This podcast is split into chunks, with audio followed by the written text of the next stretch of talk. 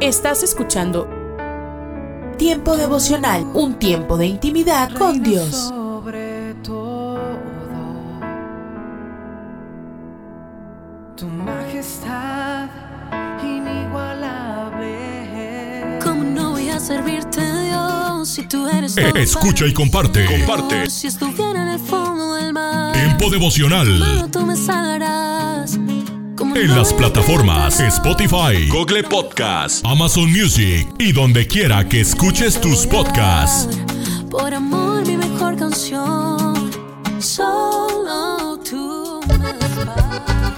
Escucha las emisoras de Rema Radios a través de Tuning y Seno Radio mirando los manantiales. y en nuestra página web remarradios.witsai.com diagonal radios.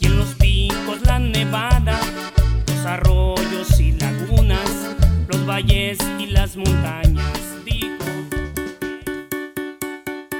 Búscanos en Facebook, Facebook, www.facebook.com, diagonal Rema Radios MEX.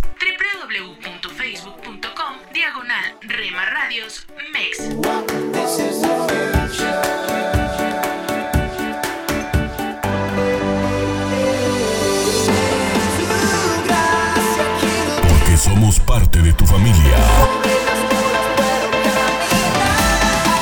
Somos una más en tu hogar. Gracias por dejarnos estar. Nuestro objetivo es ser una radio de bendición. Buena música. Buen contenido.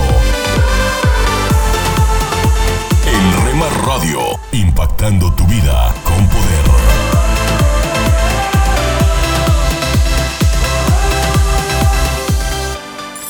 Casa de Oración Santa Fe te invita a sus reuniones. Miércoles 8 pm, domingos 8 am y 11 am. Estamos ubicados. Plaza Santa Fe, Boulevard República de Honduras 104, Interior 9, Hacienda Santa Fe, Tlajomulco de Zúñiga, Jalisco. Casa de Oración Santa Fe, un lugar para adorar.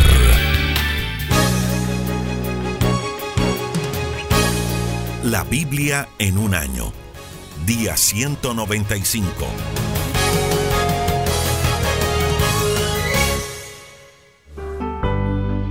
Josué capítulo 13. Territorios no conquistados. Cuando ya habían pasado muchos años y Josué era anciano, Dios le dijo, Ya estás muy viejo y todavía hay mucho territorio por conquistar. Falta la región de los filisteos y toda la de los gesureos, desde el arroyo de Sijor al este de Egipto hasta la frontera con Ecrón en el norte, que es territorio cananeo. Allí hay cinco jefes filisteos que viven en las ciudades de Gaza, Asdod, Escalón, Gad y Ecrón. Además, falta el territorio de los Abeos al sur. Así que todavía hay territorio cananeo por conquistar, desde Megará de los Sidonios hasta Afec en la frontera con los amorreos. No han tomado aún la zona de los Giblitas, ni la parte este del Líbano, desde Baal Gad al sur del monte Hermón hasta el paso de Amat. A medida que avancen los israelitas, yo echaré a los sidonios de la región montañosa, desde el Líbano hasta Misferob Naim. Pero tú debes dividir el territorio entre los israelitas como te he mandado. Así que reparte esta tierra entre las nueve tribus y la media tribu de Manasés. Territorio al este del Jordán. Las tribus de Rubén y Gad y la media tribu de Manasés ya ocupaban el territorio que les correspondía al este del Jordán, pues Moisés se lo había asignado. Su tierra se extendía desde Aroer a orilla del río Arnón hasta Dibón y además incluía la ciudad que está en medio del valle y toda la llanura de Medeba. También recibieron todas las ciudades que habían gobernado Sijón, rey de los amorreos, cuando vivía en Esbón. Su territorio llegaba hasta la frontera de los amonitas. Comprendía Galaad, las tierras de los Gesureos y de los Macateos, el monte Hermón y toda la tierra de Basán hasta Salcá. Incluía además el reino de Oc, el último de los refaitas que gobernó en Astarot, y Edrei. Moisés y los israelitas los habían derrotado y los habían desalojado de su territorio, aunque no a todos, pues los gesureos y los macateos todavía viven en Israel. La única tribu que no recibió ningún territorio fue la de Leví, ya que ellos recibirían una parte de todos los sacrificios que ofrecen al Dios de Israel, como él mismo le había ordenado a Moisés. Territorio de la tribu de Rubén. Moisés había repartido tierras a la tribu de Rubén según el número de sus grupos familiares. Su territorio se extendía desde Aroer a orilla del río Arnón hasta Esbón, incluyendo la ciudad que está en medio del valle y toda la llanura de Medeba. Comprendía todas las ciudades que están en la llanura, Dibón, Bamot Baal, Bet Baal, Megón, Haas, Kademot, Mefat, Kiriatín, Simmat, Seret Har, que está en el cerro del valle, Bet Peor, Bet Besimón y las laderas del monte Pisgah comprendía todas las ciudades de la llanura y todo el territorio de Sijón, rey de los amorreos que gobernaba en Esbón. Moisés lo había derrotado a él y también a sus gobernadores Ebi, Sur, Rekem, Ur y Reba, que vivían en la tierra de Madián. Los israelitas mataron, entre otros, al adivino Balaán, hijo de Beor. En resumen, a los grupos familiares de la tribu de Rubén se les dieron todas estas ciudades y aldeas al este del río Jordán. Territorio de la tribu de Gad. Moisés también le dio su parte a la tribu de Gad según el número de sus grupos familiares. El territorio de ellos incluía Hazer y todas las ciudades de Galaad y la mitad del territorio de los amonitas hasta la ciudad de Aroer, que está al este de Rabá se extendía desde Esbón hasta Ramad Mispe y Betonim, y desde Mahanaín hasta la frontera de Debir. En el valle les tocó Bet Arán, Bet Nimra, Sucot y Safón, que era la otra parte del territorio que el rey Sijón había gobernado desde Esbón con el Jordán, como frontera en la punta del lago de Galilea al este del Jordán. Así que estas fueron las ciudades entregadas a los grupos familiares de la tribu de Gad territorio de la media tribu de Manasés. Moisés les había entregado toda la zona de Basán a los grupos familiares de la media tribu de Manasés, desde Mahanaim hacia el norte, es decir, todo el territorio donde había gobernado Og, rey de Basán, incluyendo las 60 ciudades tomadas por Jair. A esta media tribu, descendiente de Maquir, hijo de Manasés, Moisés le entregó la mitad de Galaad, junto con las ciudades de Astarot y Edrei, donde Og había reinado. De esta manera repartió Moisés el territorio de Moab en el valle del río Jordán, al este de Jericó, pero a la tribu de Leví no le dio ningún territorio, pues Dios mismo les daría todo lo necesario. Josué capítulo 14 Territorio al oeste del Jordán. El sacerdote Eleazar y Josué hijo de Nun, junto con los jefes de las familias, repartieron entre los israelitas el territorio cananeo al este del río Jordán. Dios le había ordenado a Moisés repartir los territorios de las nueve tribus y media haciendo sorteos. Los descendientes de José se habían dividido en dos tribus, la de Manasés y la de Efraín. Moisés ya había repartido la tierra al este del Jordán entre las tribus de Rubén, Gad y la media tribu de Manasés. A los descendientes de Leví no se les dio ningún territorio, pero sí se les asignó ciudades donde vivir y campos para criar sus animales. Los israelitas repartieron el territorio según las instrucciones que Dios le había dado a Moisés. Caleb recibe la ciudad de Hebrón. Cierto día, estando los israelitas en Gilgal, algunos de la tribu de Judá vinieron a ver a Josué. Entre ellos estaba Caleb, hijo de Jefuné, el kenicita. Caleb le recordó a Josué, Tú también sabes que nuestro Dios habló con Moisés en Cades Barnea cerca de nosotros dos. Yo tenía 40 años cuando Moisés me envió desde Cades Barnea a explorar esta tierra, y yo le conté la verdad sobre lo que había visto. Los que me habían acompañado asustaron a nuestra gente. En cambio, yo confié plenamente en mi Dios. Aquel día Moisés juró que a mi familia y a mí nos daría la tierra por donde anduve, porque le fui fiel a Dios. Eso pasó hace 45 años. Todo este tiempo que nuestro pueblo ha andado por el desierto. Dios me ha protegido tal como lo prometí. Mírame, ya tengo 85 años, pero estoy tan fuerte hoy como cuando Moisés me envió a explorar y todavía puedo pelear. Por eso te pido que me des la región montañosa que Dios me prometió aquel día. Tú bien sabes que los descendientes del gigante Anak viven en ciudades grandes y bien protegidas, pero con la ayuda de Dios los podré desalojar y así conquistaré esas ciudades tal como Dios lo prometió. Josué bendijo a Caleb y a él y a sus descendientes les dio el territorio de Hebrón. Así fue como Hebrón llegó a pertenecer a Caleb y a su familia, porque Caleb obedeció fielmente al Dios de Israel y todavía le pertenece. Antes de eso, Hebrón se llamaba Kiriat Arba, porque Arba era el nombre del gigante más importante. Después de esto hubo paz en la región.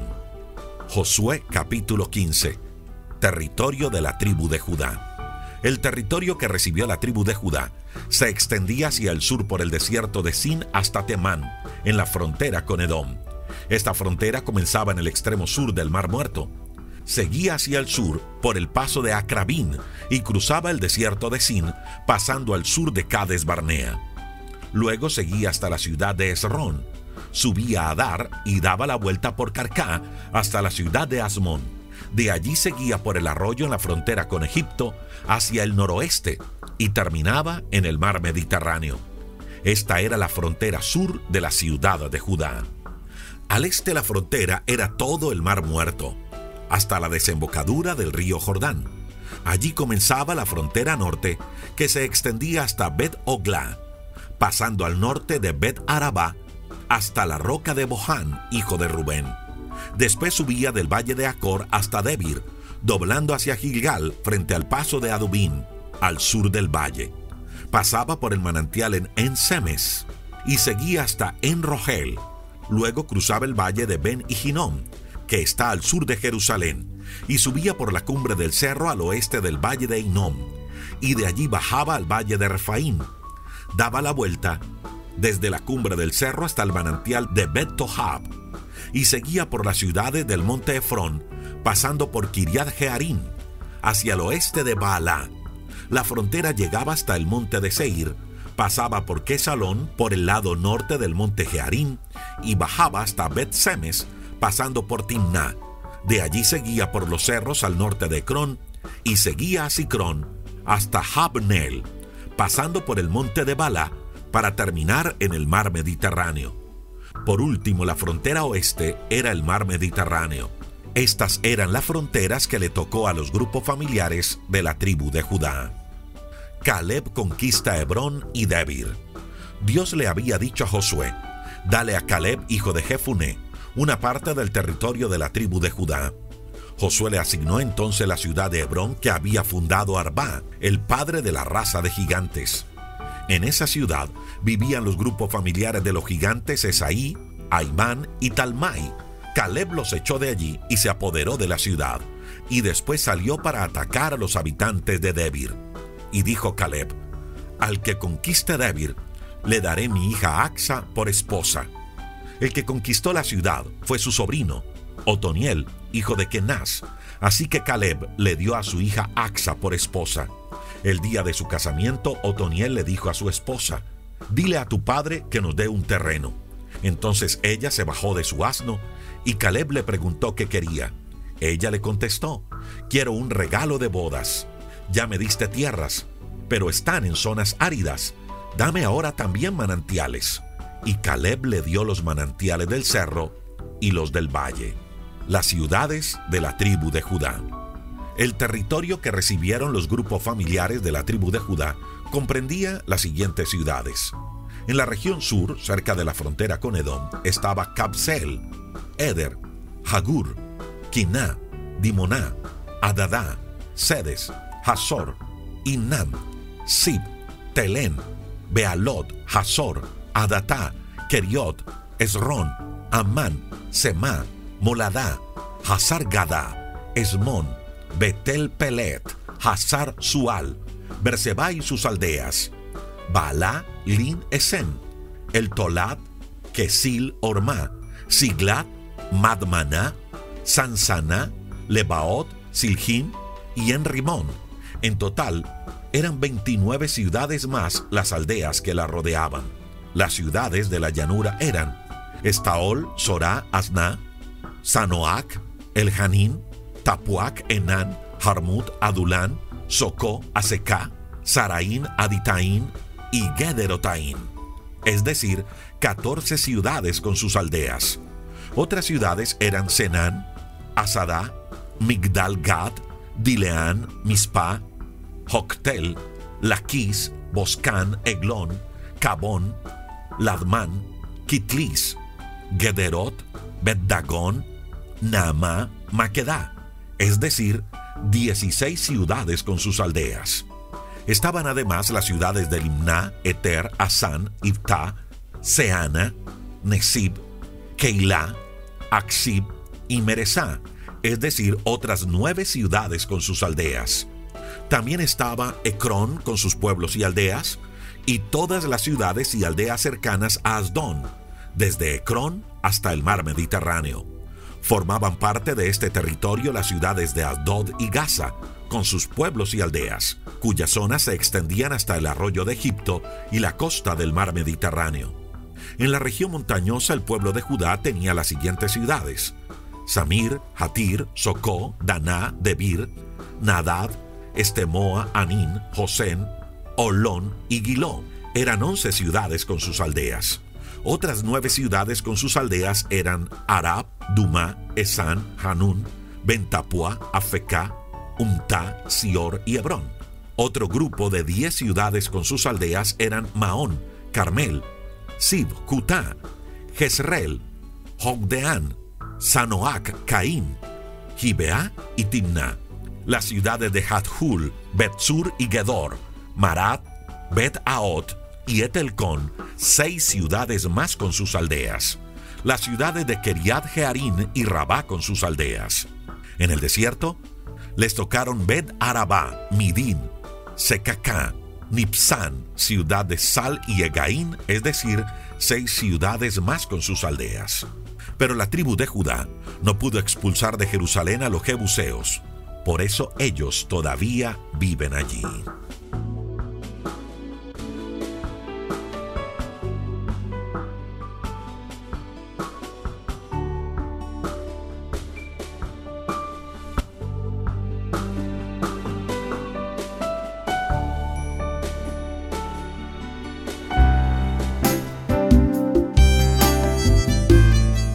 Alimento para el alma. Lecturas diarias de inspiración producidas por Radio Transmundial. Luminares en el mundo. Si miramos a nuestro alrededor, el espectáculo que ofrece el mundo es desconcertante. Por un lado, el desarrollo tecnológico es incuestionable Cualquier persona que haya muerto en el primer cuarto del siglo XX no sería capaz de comprender los adelantos, descubrimientos científicos, aparatos electrónicos, facilidades de comunicación y otras cosas más que han inundado la sociedad en las últimas décadas. Por otro lado, el pecado, la desmoralización y la pérdida de valores humanos llevan la misma carrera vertiginosa, compitiendo con el desarrollo científico, como si fuera necesario descubrir quién llega más lejos. El hombre del siglo XXI es más sofisticado y a la vez más pervertido que nunca. Le lleva una sórdida ventaja a sus predecesores. Tiene más facilidad y más medios para pecar y desobedecer a Dios. Dentro de ese panorama, los cristianos vivimos bajo el mandato del Señor de ser luminares en el mundo. ¿Estamos siendo verdaderamente la luz que Dios quiere que seamos? ¿Habrá perdido, tal como explicó el Señor, la sal su sabor? Siempre existe el peligro de que nuestras vidas se deslicen hacia el modo mundano de vida. El antídoto es tan antiguo como necesario. La Biblia lo describe con dos palabras, irreprensibles y sencillos. ¿Por qué a veces nos enorgullecemos de ser imperfectos y complicados? Lamentablemente la sencillez y la integridad no están de moda. Jesucristo sigue siendo el supremo modelo de vida. Él no solamente es la imagen del Dios invisible, es también la imagen que Dios quiere que otros vean en nosotros. Seamos la luz de Cristo para el mundo perdido. Meditación escrita por Alberto González, Cuba.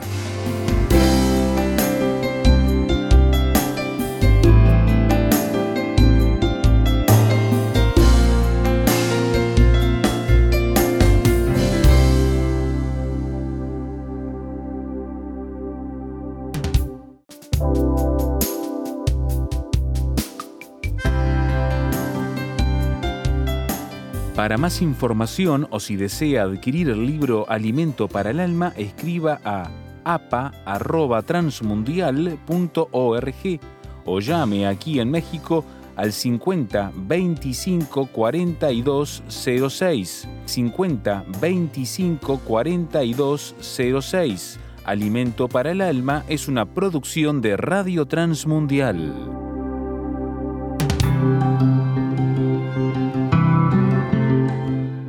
Somos mujeres de esperanza. Unidas elevamos nuestras voces al Señor, orando por nuestro mundo. Lleva sanidad, oh Dios, a los niños con discapacidades en Burundi. Sus familias usan todo su dinero para los cuidados médicos y no les quedan fondos para sobrevivir. Dales el alimento que necesitan. Te lo rogamos en el nombre de Jesús. Amén.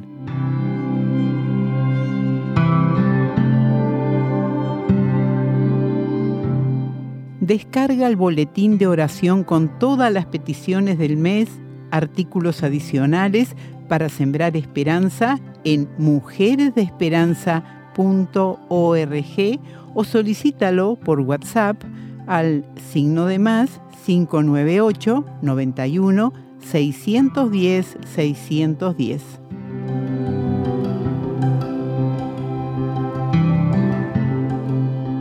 Hola, soy Dorothy.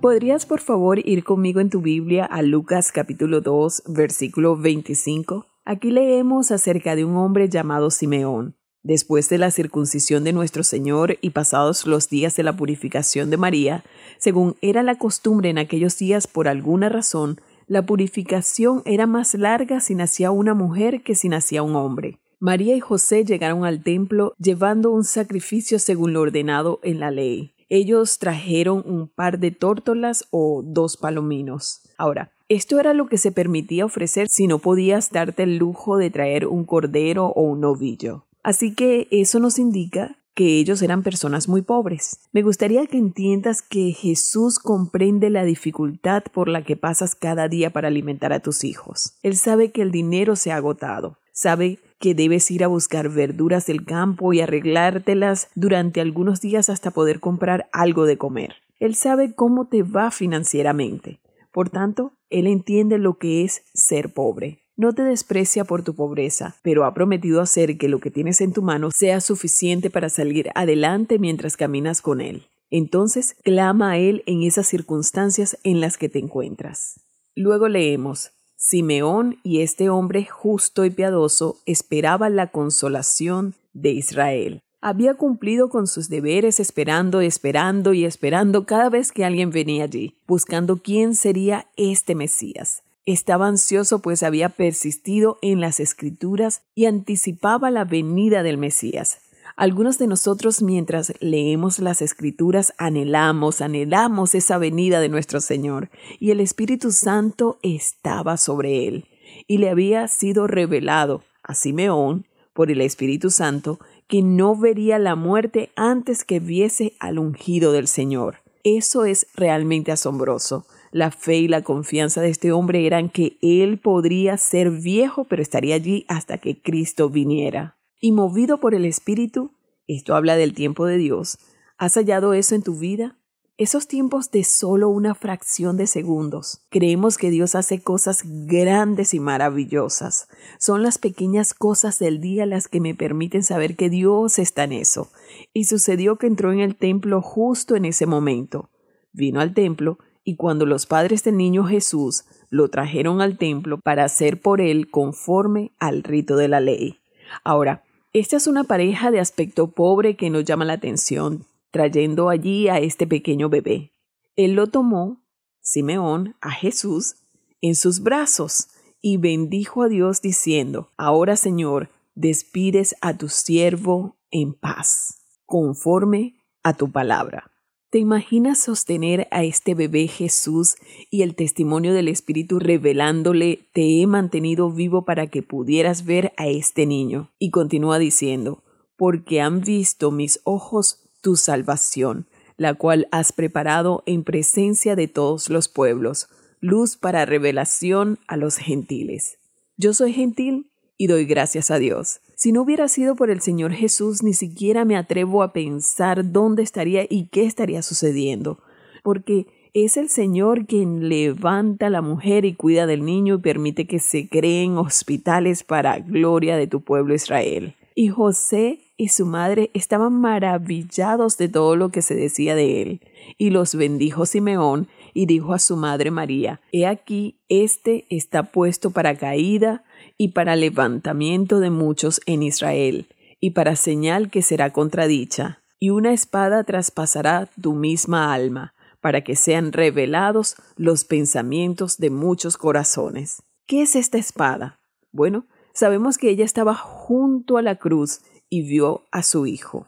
Y mientras él moría en su agonía en la cruz por ti y por mí, él se dirigió a Juan, uno de sus discípulos, y le dijo, Tómala como a tu madre y cuídala. Pero también es un recordatorio de lo que había sucedido años antes en esta pequeña ciudad de Belén, cuando Raquel murió y llamó a su hijo Benoni, hijo de mi dolor, mas su padre lo llamó Benjamín, hijo de mi mano derecha. Y así es como Dios ve a aquel que viene. Ella observaría a este hijo de mi dolor y al mismo tiempo Dios estaba diciendo, hijo de mi mano derecha. Permite que Él sea tu Salvador para que Él sea glorificado en tu vida hoy. En el nombre de Jesús. Amén. Soy Eduardo Palacio con Pautas para Vivir. Una de las mejores cosas de la palabra de Dios es que nos habla de personas reales, con defectos reales, y muestra cómo Dios los trata. Veamos, por ejemplo, a Saulo, el hombre más alto y buen mozo de Israel. La Biblia dice que Dios lo llamó para ser el primer rey de Israel. Llegó el día de la coronación, pero el gran momento, Saulo no estaba por ningún lado. Entonces el pueblo preguntó al Señor, ¿dónde está? Y Dios señaló a Saulo y dijo, está escondido entre el equipaje. Allí, agazapado en el suelo detrás de los bultos, se encontraba el hombre de buen aspecto que sobresalía por encima de todos los demás, a quien Dios eligió para ser el rey sobre su pueblo. Todos hemos estado allí. ¿Se está escondiendo? ¿Está evitando hacer algo incómodo, ya sea grande o pequeño, que Dios le ha llamado a hacer? Tal vez sea ofrecerle al hombre sin casa una bolsa con comida, o ayudar a una madre soltera, o ofrecer perdón a alguien que le ha hecho daño. ¿Está escondiéndose del propósito que Dios tiene para usted en el equipaje de su vida? Incluso después del llamado de Dios a tener una relación con Él, es posible que todavía experimentamos temor, duda, pero Dios aún puede usarnos. Deje de esconderse y diga, sí, para dejar que Él ponga su plan perfecto en acción en su vida. Acaba de escuchar a Eduardo Palacio con Pautas para Vivir, un ministerio de Guidelines International. Permita que esta estación de radio sepa cómo el programa le ha ayudado. Acompáñenos en la próxima emisión de Pautas para Vivir. Gracias por su sintonía. Estás escuchando Tiempo devocional, un tiempo de intimidad con Dios. Sobre todo, tu majestad inigualable es. Voy a iluminar con tu luz. Escucha y comparte. Comparte. De mi boca viene Tiempo devocional. En las plataformas Spotify, Google Podcast, Amazon Music y donde quiera que escuches tus podcasts. Del cielo, solo tú, tú, tú. Para que linterna si estás conmigo. Escucha las emisoras de Rema Radios a través de Tuning y Seno Radio. Y en nuestra página web remarradios.witsai.com diagonal radios. Se está cumpliendo lo que escrito está. Búscanos en Facebook, Facebook, www.facebook.com, diagonal Rema Radios MEX. www.facebook.com, diagonal Rema Radios MEX.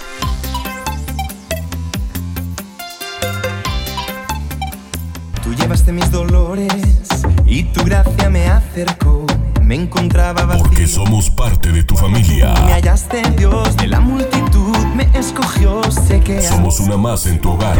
con cuerdas de amor me acercó y toda tristeza huyó. Gracias por dejarnos estar. Nuestro objetivo es ser una radio de bendición. Cuando sentí el fuego de tu amor, Buena música, día sublime. Buen contenido. Yo pude descansar en tu En Rema Radio, impactando tu vida con poder.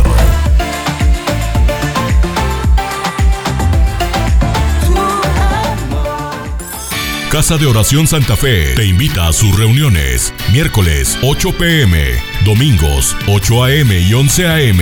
Estamos ubicados. Plaza Santa Fe, Boulevard República de Honduras 104, Interior 9, Hacienda Santa Fe, Tlajomulco de Zúñiga, Jalisco. Casa de Oración Santa Fe, un lugar para adorar.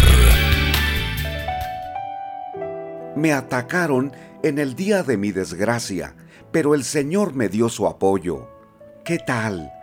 Hoy martes 5 de julio de 2022 nos presentamos delante del Señor en este tiempo devocional. Su palabra es vital para mostrarnos que es soberano, es fuerte, es todopoderoso para sostenernos en la crisis más intensa. Al principio leí una parte de la oración de David cuando le dijo a Dios, me atacaron en el día de mi desgracia, pero el Señor me dio su apoyo. Primer libro de Samuel, capítulo 18, versículo 18. David todavía no era rey de Israel. Colaboraba para el rey Saúl tocando el arpa para tranquilizar su espíritu, disipar sus temores y que fuera libre de espíritus malos que lo atormentaban. Pero Saúl no lo valoró como una bendición de Dios. Buscó todas las formas para destruirlo, porque tenía envidia y celos de cómo había crecido el liderazgo de David. La reacción y la respuesta de David para enfrentar esos ataques son un ejemplo para ti y para mí. No respondió mal por mal. Tampoco buscó a soldados inconformes para levantar un ataque contra el rey. Hizo lo que había aprendido de sus padres. En el momento del peligro, clamar a Dios. Su testimonio es tan impactante porque declara, me atacaron en el día de mi desgracia, pero el Señor me dio su apoyo. Quiero destacar dos aspectos que son contrastantes. Por una parte, tenemos temor cuando alguien nos ataca, nos persigue o atenta contra nuestra vida. Pero por otra parte está nuestro Dios Todopoderoso para guardarnos como poderoso gigante. La Biblia dice que Dios es eterno, es el mismo ayer, hoy y por siempre.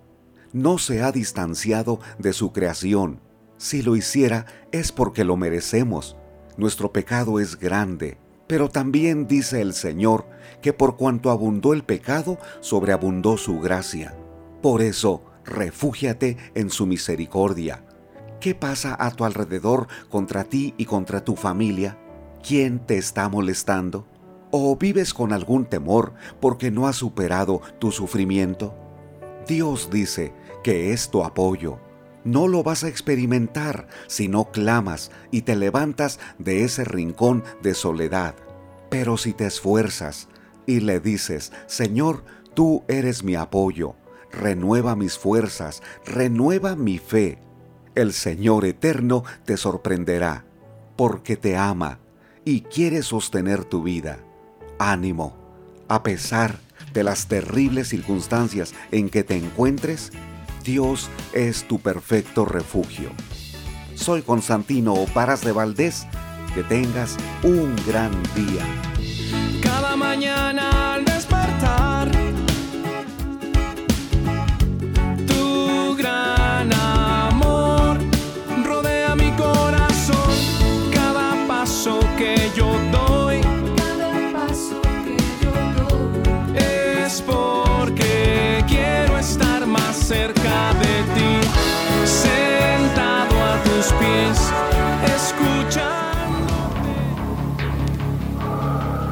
En las nubes de la incertidumbre, el dolor y el desaliento, surge un rayo de esperanza en la voz internacional de la radio de Guillermo Villanueva.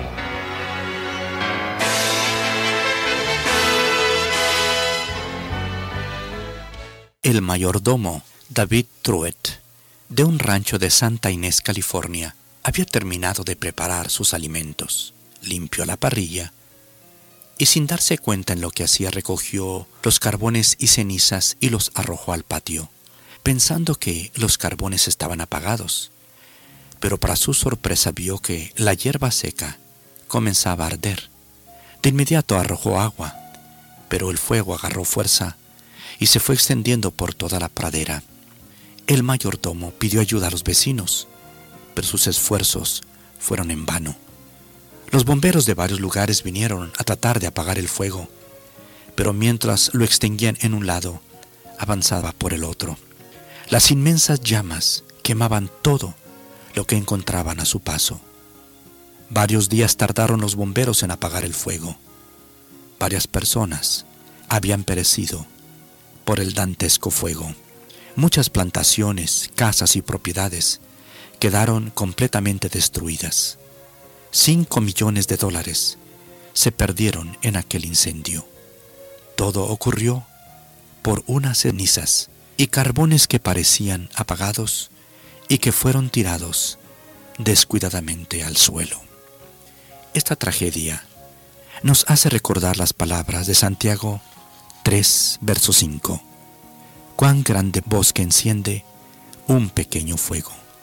Por lo tanto, hay que evitar ese fuego pequeño. Destruya un grande bosque. En este pasaje se habla acerca de la lengua. El apóstol habla de la lengua como ese pequeño fuego. Y así lo dice el mismo Señor Jesucristo en Mateo 12:34. Porque de la abundancia del corazón habla la boca. Cuán grande bosque enciende un pequeño fuego, dice Santiago, hablando de nuestra lengua. La lengua revela lo que somos. Como hablamos, así somos. Si hacemos daño con la lengua, lo estamos haciendo de nuestro corazón. Si hacemos bien con la lengua, es que estamos haciendo el bien con nuestro corazón. La lengua puede ser usada por el diablo o por Dios. Lo que puede hacer la lengua. Unas palabras pueden acabar con una vida. Unas cuantas palabras pueden salvar un alma para siempre.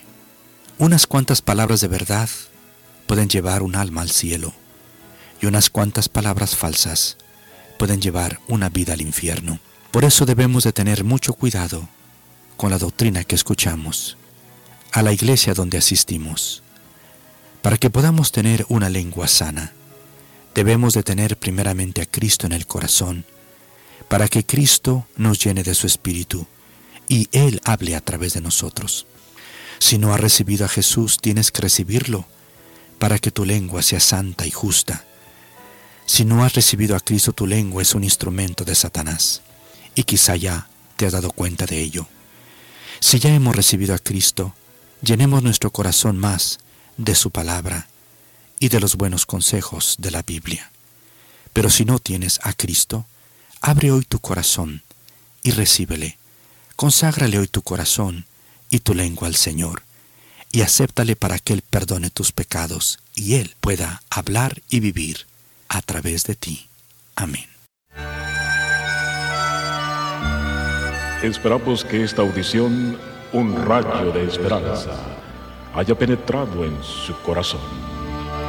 Si en algo podemos servirle, por favor dirija su correspondencia a Guillermo Villanueva, apartado 77-335, México, Distrito Federal, 11200. Le invitamos para que nos sintonice a esta misma hora y por esta misma estación. Muchas gracias por la amabilidad de su atención. Hola, soy Johnny Erickson Tara. ¿Alguna vez te has sentido atrapado en una relación? Ken se casó conmigo sabiendo que yo tengo una discapacidad. Como te imaginarás, los primeros años de nuestro matrimonio no fueron fáciles. Un día él me confesó, Johnny, me siento atrapado. Enojada le respondí, bueno, pero ¿qué estabas pensando cuando nos casamos? ¿Acaso no sabías que mi parálisis iba a requerir esfuerzo? En mi inmadurez y soberbia, no había apreciado todo lo que Ken estaba haciendo por mí. Efesios 1 dice, no he dejado de dar gracias por ti. Esa es la actitud que debemos tener. Así que si tus relaciones, ya sea con tu familia o tu pareja o compañeros, están un poco tensas, puede ser que lo que necesite tu relación es más agradecimiento. Presentamos La Buena Semilla, una reflexión para cada día del año. La buena semilla para hoy se encuentra en Lucas 12:34. Donde está vuestro tesoro, allí estará también vuestro corazón. Y en Mateo 12:34, de la abundancia del corazón habla la boca. La reflexión de hoy se titula Letargo espiritual. Para muchos de nosotros, lo más importante en la vida está ligado a la salud, la familia, los bienes materiales, el dinero. En los tiempos de la Roma imperial, el pueblo pedía pan y circo. Mientras tanto, los cristianos vivían con el temor constante de ser arrestados y solo podían reunirse en la oscuridad de las catacumbas. Para ellos, lo más importante era permanecer unidos al Señor y no negarlo. Muchos estaban dispuestos si era necesario a enfrentarse a la muerte por fidelidad a Cristo. Recordando los sufrimientos de esos mártires, estaremos de acuerdo en que nosotros estamos lejos de ese estado de piedad. Sin embargo, como esos creyentes del comienzo del cristianismo, tenemos una vida nueva, la que Dios nos ha dado a través de nuestro Señor. Entonces, ¿por qué esta diferencia entre los primeros cristianos y nosotros? Escuchemos al apóstol Pablo, quien fue perseguido por causa de su Señor, recordar lo que animaba su vida cristiana. Con Cristo estoy juntamente crucificado, y ya no vivo yo, mas vive Cristo en mí, y lo que ahora vivo en la carne lo vivo en la fe del Hijo de Dios, el cual me amó y se entregó a sí mismo por mí. Gálatas 2.20. ¿Mi vida da testimonio de que he muerto y vivo con Cristo? ¿Es esto lo más importante para mí y lo que es evidente para los que me rodean y no tienen esperanza? Es y ahora de levantarnos del sueño, dice Romanos 13:11, para brillar como luminares en el mundo. Filipenses 2:15, porque habéis muerto y vuestra vida está escondida con Cristo en Dios. Colosenses 3:3. Para escuchar este y otros programas, le invitamos que visite nuestra página web en labuenasemilla.com.ar.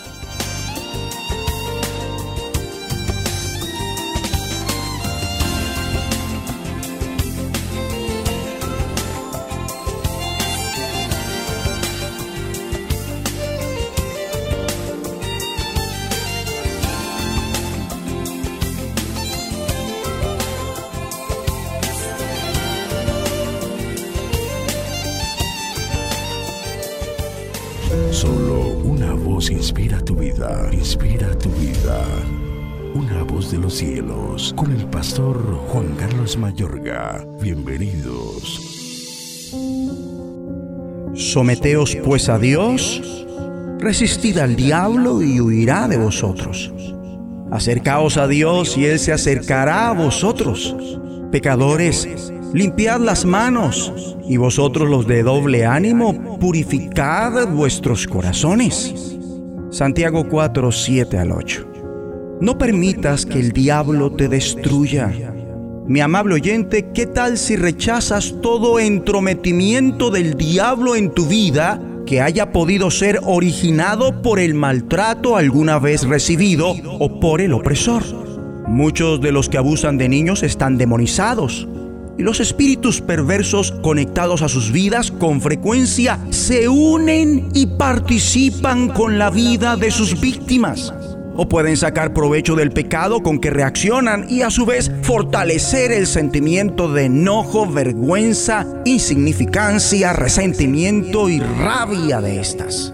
El creyente tiene por consiguiente que aprender la práctica de la guerra espiritual efectiva. En la vida de alguna gente, las raíces de amargura, rencor, vergüenza, rechazo y antipatía no responderán a lo que es debido, a lo que deben hacer por su bienestar. O si hay respuesta, puede que sea superficial y de poca duración. Es importante entonces que los que han padecido un abuso grave durante la infancia, antes de que comenzaran a ir a la escuela y dicho abuso está bloqueado por completo de su memoria o bien lo recuerda con mucha dificultad, por desgracia es necesario revivir dolorosamente tales experiencias traumáticas a fin de que los recuerdos puedan salir a flote y ser tratados por el Espíritu de Dios. No será suficiente la oración y una lectura fiel de la Biblia. Casi siempre la sanidad no resulta ni de una reunión de sanidad con imposición de manos, ni de una sesión en consejería. En ocasiones esto puede suceder de manera similar que una persona con una enfermedad incurable puede ser sanada de inmediato, pero no es esa la forma usual que Dios tiene de sanar. Igualmente acontece con la gente terriblemente dañada por extensas circunstancias de dolor en la infancia. En un contexto así, sobrevivir solo ha sido posible a través de alguna forma de disociación o separación total aún del recuerdo de dicho trauma. Esto casi siempre necesita que un servidor de Cristo bien capacitado ayude a la persona en cuestión a descubrir los motivos fundamentales de los problemas que vive. El éxito rotundo de esto radica en que esa persona reciba atención bajo la perfecta voluntad de Dios, es decir, exactamente por parte de la persona que Dios quiere, que tiene tanto el tiempo, la formación y la experiencia necesarias para volverse en los sanadores de Dios para sus hijos lastimados. Ora conmigo. Padre Celestial, ahora mismo me fortalezco en el poder de tu fuerza para rechazar la intromisión del diablo en mi vida, originada por el maltrato que alguna vez recibí o por el opresor. Toda ligadura con los demonios que resultó del abuso en mi vida sea quebrantada ahora. Los demonios que están sacando provecho en mi vida por los pecados con que reacciono o reaccioné ante el maltrato salen fuera hasta hoy se fortalecían en mi vida el sentimiento de enojo, vergüenza, insignificancia, resentimiento y rabia. Adiéstrame Dios para seguir batallando efectivamente contra todo esto. Guíame hasta erradicar de mi vida las raíces de amargura, rencor, vergüenza, rechazo y antipatía. Dame el valor necesario para afrontar ese abuso, ese maltrato, esa violencia que viví aún desde la infancia y que hasta hoy me afecta. Quiero ser totalmente sano y aparéjame, guíame hacia ese servidor de Cristo que será para mí el sanador que necesito. Recibo tu ayuda para someterme a ese servidor tuyo y todo lo que tú quieras con tal de resistir al diablo, firme en la fe hasta que huya de mí. No voy a permitir que el diablo me destruya. En el nombre de Jesucristo. La voz de los cielos, escúchanos, será de bendición para tu vida. De bendición para tu vida. Esto es la palabra para ti hoy.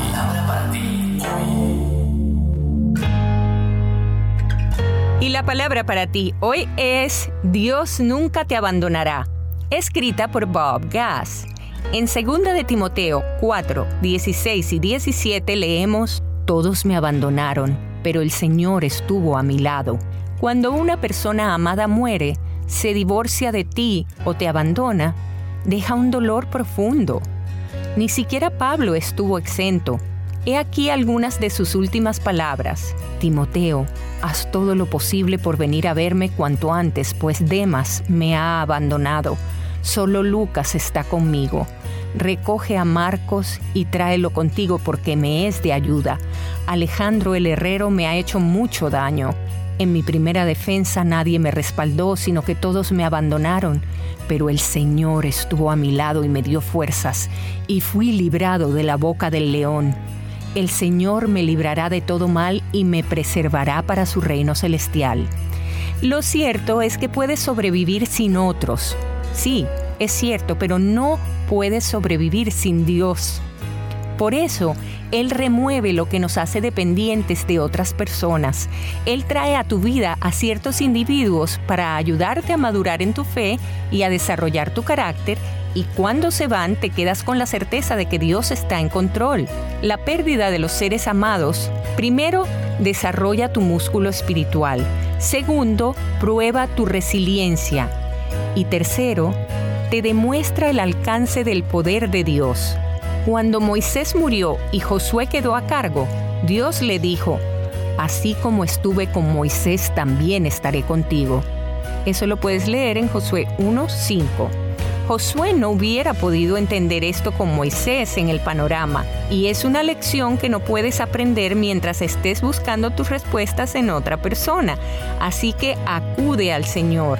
Permite que aquel que le dijo a la tormenta en Galilea, silencio, cálmate, Marcos 4:39, pronuncie calma sobre lo que sea que te angustie hoy.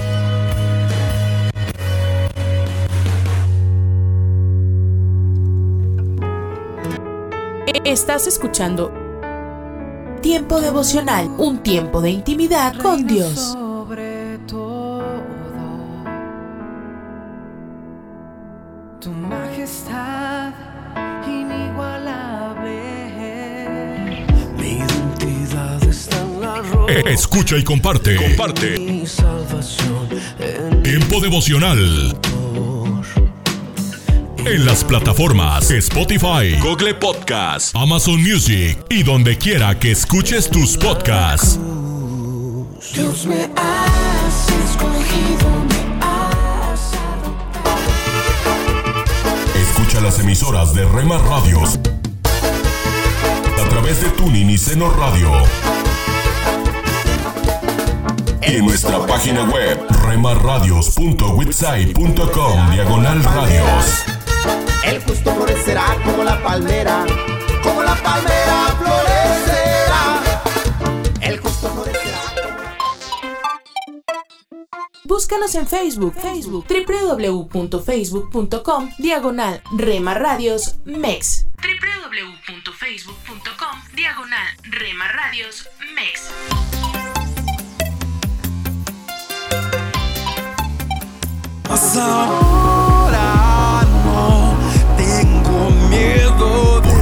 Somos parte de tu familia. porque aprendí Somos una más en tu hogar. y puedo confiar que mi vida Gracias por dejarnos estar. Nuestro objetivo es ser una radio de bendición. destino nuevo Buena música, preparado para mí. buen contenido. En Rema Radio, impactando tu vida con poder.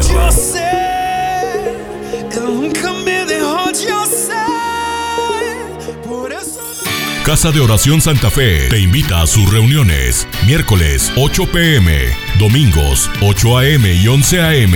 Estamos ubicados. Plaza Santa Fe, Boulevard República de Honduras 104, Interior 9, Hacienda Santa Fe, Tlajomulco de Zúñiga, Jalisco. Casa de Oración Santa Fe, un lugar para adorar. ¿Cuál es el porqué de tu trabajo y ministerio? ¿Qué legado esperas dejar con tus logros? El pensamiento de hoy está escrito por Patricia Raybon. Patricia escribe. Cuando Bill Picnic navegó solo alrededor del mundo en 1992, lo hizo con un gran propósito, inspirar y educar a los niños. Esto incluía alumnos de su antigua escuela primaria en los barrios pobres de Chicago. El objetivo era mostrar lo lejos que podían llegar estudiando mucho y comprometiéndose con la tarea. De allí el nombre de su barco, Compromiso. Cuando lleva a estudiantes a navegar dice, al agarrar el timón, aprenden sobre el control, el dominio propio y el trabajo en equipo, principios básicos necesarios para triunfar en la vida. Las palabras de Picnic son un retrato de la sabiduría de Salomón. Como aguas profundas es el consejo del corazón del hombre, mas el hombre entendido lo alcanzará. Así invita a otros a examinar sus metas en la vida. De lo contrario, agrega Salomón, lazo es al hombre hacer apresuradamente voto de consagración y después de hacerlo reflexionar. William Picnic tenía un propósito claro que al final inspiró a 30.000 alumnos en los Estados Unidos a aprender de su viaje se convirtió en el primer afroamericano incorporado al Salón Nacional de la Fama de la Vela. Dijo, los niños observan, con un propósito similar que el profundo consejo de las instrucciones de Dios dirija nuestro rumbo. Oremos, Dios, que me comprometa a glorificarte. En el nombre de Jesús. Amén. El pensamiento de hoy fue traído a ustedes de parte de Ministerios Nuestro Pan Diario. ¿Te imaginas? Una reflexión del pastor y comunicador José Pablo Sánchez con Esperanza Suárez.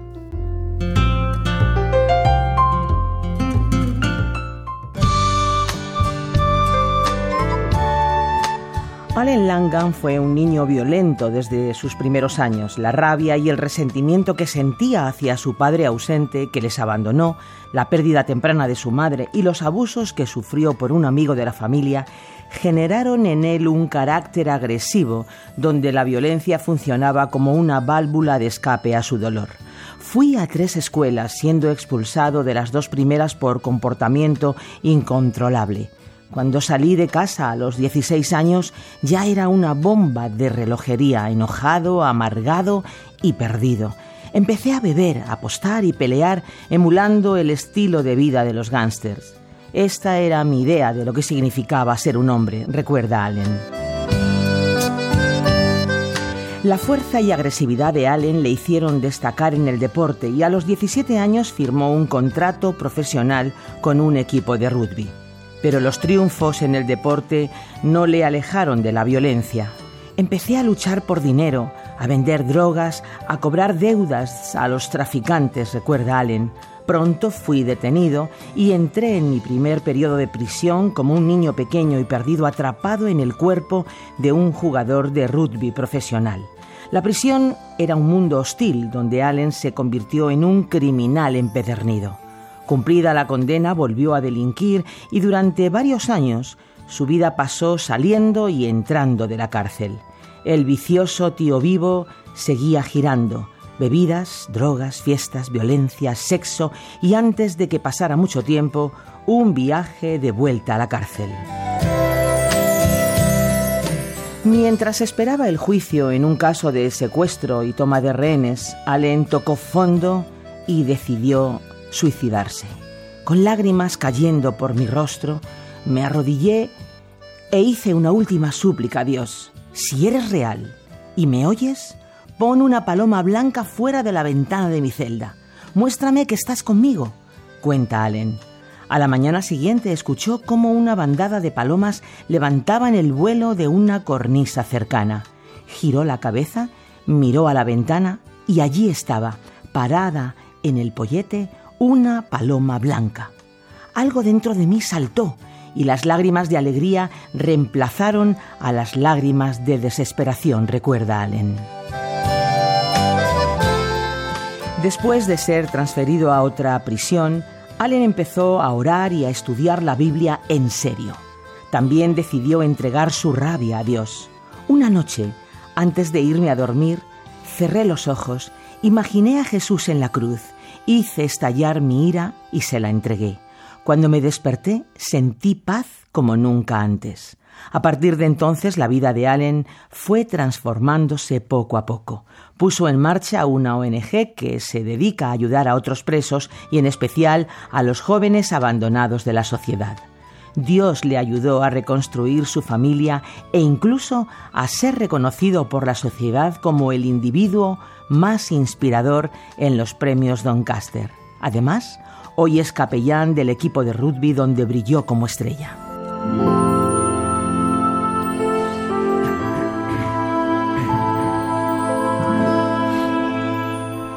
¿Te imaginas que todo el éxito profesional de tu carrera desaparece de un día a otro cuando eres detenido y condenado a la cárcel? ¿Te imaginas que la cárcel te endurece, te transforma en una persona malvada, más violenta y agresiva que cuando entraste, más metida en el vicio y la delincuencia, de modo que tu vida se convierte en un tío vivo, saliendo y volviendo a la cárcel una y otra vez? ¿Te imaginas que tocas fondo y decides suicidarte porque no sabes qué hacer con tu vida, no sabes cómo controlar tu violencia y tu mente perversa, pero antes de hacerlo pides ayuda a Dios, una señal, una paloma en la ventana de tu celda? ¿Te imaginas que Dios responde y en ese momento tus lágrimas de desesperación se convierten en lágrimas de alegría? Comienzas una relación de amistad con Jesús que te transforma poco a poco en una nueva persona. Pues no te lo imagines más, es verdad, la verdad de aquellos que le dejan a Dios transformar su vida. Has escuchado ¿Te imaginas? Un espacio producido por Radio Encuentro, Radio Transmundial en España. Comunícate a info@radioencuentro.net.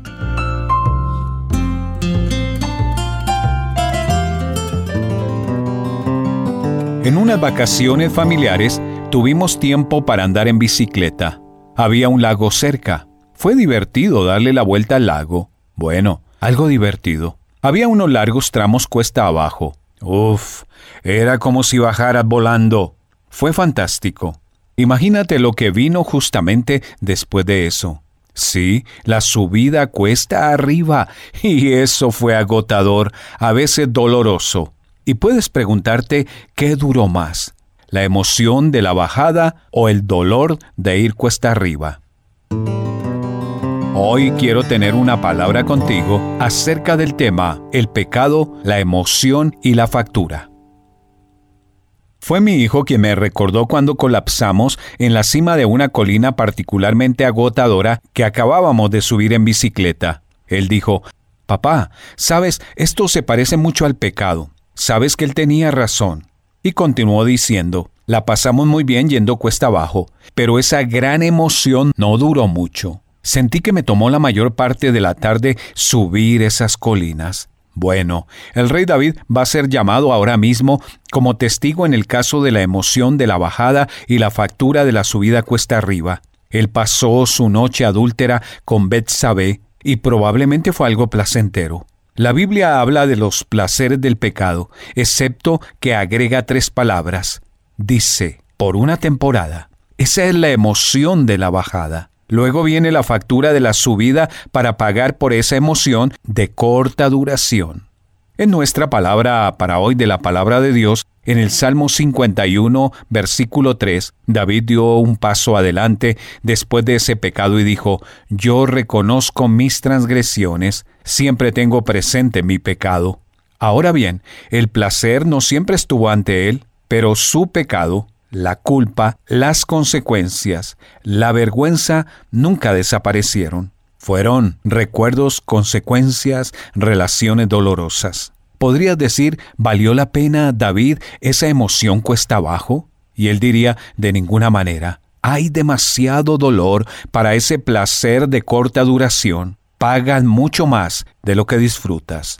Podría ser ahora mismo que estés experimentando la emoción cuesta abajo del pecado. Oye, ¿se siente bien? Parece que no sucede nada. Tal vez sea un pecado sexual, quizás sea una satisfacción efímera de vengarte de alguien. O posiblemente estás en una buena situación que has superado con un poco de deshonestidad. O a lo mejor estés violando los límites de Dios con tu cuerpo o estás de fiesta en fiesta con algunos amigos, déjame advertirte algo. Se acerca la rutina cuesta arriba. De hecho, la Biblia garantiza que todo lo que siembres lo cosecharás. Y la cosecha. Oh, eso tardará mucho más de lo que duró la siembra. Es una ley del universo. La Biblia dice, si siembras para tu mala naturaleza, cosecharás destrucción. Eso es inevitable, siempre sucede. En este momento estás viviendo la emoción que da el pecado, pero tal vez aún no sientes las consecuencias, y es fácil seguir con lo que puedes ver ahora. Pero la emoción no vale ese precio. Este momento no durará, pero la pérdida durará. ¿Qué pasa con el dolor, las consecuencias? Pregúntale al rey David. Las consecuencias duran toda la vida. Sin embargo, hay buenas noticias, porque para todos nosotros que hemos violado las leyes de Dios, que de una forma u otra hemos vivido fuera de sus límites, hemos encontrado un Salvador que perdonará y borrará cada uno de esos pecados del libro de Dios y comenzará a sanar el dolor y el daño que han hecho. Solo Jesús puede hacer eso, porque solo Él pagó el precio para hacerlo. Me refiero a un precio de sangre derramada en una cruz por todos nosotros pecadores, por ti, por mí. Quizás hoy sabiendo muy bien cómo se siente estar sucio por dentro, puedas sentirte limpio por primera vez en tu vida. ¿Qué pasa con todas las consecuencias? Todo el dolor de nuestro pecado es solo un recordatorio de que viene un terrible castigo y Dios no quiere que pagues ese precio. Su Hijo ya lo pagó. Hoy le dirías, Señor Jesús, perdóname, soy tuyo. Escríbenos hoy mismo a una palabra contigo arroba transmundial.org. Muy buenos días. Abrimos esta mañana la escritura en el libro de Jonás. Jonás capítulo 1 dice la escritura, vino palabra de Jehová a Jonás hijo de Amitai, diciendo, levántate y ve a Nínive, aquella gran ciudad, y pregona contra ella porque su maldad ha subido delante de mí. Y Jonás se levantó para huir de la presencia de Jehová a Tarsis, y descendió a Jope y halló una nave que partía para Tarsis, y pagando su pasaje entró en ella para huir con ellos a Tarsis, lejos de la presencia de Jehová. Pero Jehová hizo levantar un gran viento en el mar, y hubo en el mar una tempestad tan grande que se pensó que se partiría la nave. Y los marineros tuvieron miedo, cada cual clamaba a su Dios, echaron al mar los enseres que había en la nave para descargarla de ellos, pero Jonás había bajado al interior de la nave y se había echado a dormir. Y el patrón de la nave se le acercó y le dice, ¿qué tienes, dormilón? Levántate y clama a tu Dios, quizás Él tendrá compasión de nosotros y no pereceremos. Hermosa porción de las escrituras donde Dios nos lleva a mirar a un profeta del Antiguo Testamento un hombre que Dios va a llamar precisamente para darle una misión, pero muy difícil, que era ir nada más ni nada menos que a la ciudad de Nínive, enemigos acérrimos de los judíos, predicar allí la palabra de Dios y que los ninivitas pudieran tener la oportunidad de venir al conocimiento de la verdad. Y fíjese que la escritura dice que Dios lo llama y le dice en el verso 2, levántate y ve a Nínive, aquella gran ciudad, y pregona contra ella, predica, porque su maldad ha subido delante de mí. Y dice el verso 3, y Jonás se levantó para huir de la presencia de Jehová a Tarsis. O sea, Jonás estaba en su casa. Cuando Dios lo llama para que se levante, se levanta, pero en vez de ir hacia Nínive, desciende al Mediterráneo. Y él viene diciendo, si encuentro una nave que vaya para Tarsis, me voy en ella y me voy a alejar de este desafío que Dios me está poniendo delante. Y dice la escritura, verso 3, y Jonás se levantó para huir de la presencia de Jehová a Tarsis y descendió a Jope, en el Mediterráneo, y halló una nave que partía. Ahora, ¿usted se imagina dónde iba esa nave? La escritura dice, y partía una nave para Tarsis. Quizás Jonás llega a la costa y ve que hay una nave que está por salir, pregunta dónde van y le dicen a Tarsis. Y Jonás dice, respuesta a mi oración. Y el llamado de Dios quedó en el olvido. Y el profeta que no quiere asumir el desafío de ir a predicar a una ciudad entregada a la maldad como era Nínive, encuentra en esa nave la solución aparente para su problema. ¿Qué decidió hacer? Y la escritura dice que decidió huir. Ahora, ¿sabes una cosa? De repente nosotros nos preparamos, como siempre hacemos, nos preparamos piedra para apedrear a Jonás. Y Dios dice, a ver, no te apures en tirarle piedras a Jonás. Trata de mirar tu propia vida. Y piensa en aquel momento en que Dios te llamó a servirle. Y que por razones X de tu vida, el llamado de Dios quedó en segundo plano. Y porque las personas, y porque la situación, y porque la economía, y porque el estudio, y porque el trabajo, y porque la familia, y porque tantas cosas tenemos, que de repente nos subimos a una nave que nos lleva lejos del plan que Dios puede tener o tiene para cada uno de nosotros. Y sabes, Dice la escritura que Jonás descendió al fondo de la nave y se echó a dormir. Los marineros sentían que la nave se despedazaba, pero para Jonás era como que estaba siendo acunado en la profundidad de la nave. Echaban los marineros los enseres al mar para aligerar la nave y Jonás estaba en un profundo sueño. Hasta que el capitán de la barca se le acerca y le dice, levántate dormilón, clama a tu Dios. Y allí radica el secreto del libro de Jonás. ¿Por qué razón? Si Jonás oraba a Dios, se iba a tener que enfrentar al llamado que no quiso asumir sabía que se tenía que enfrentar a respuestas que no quería escuchar, a preguntas que no quería contestar.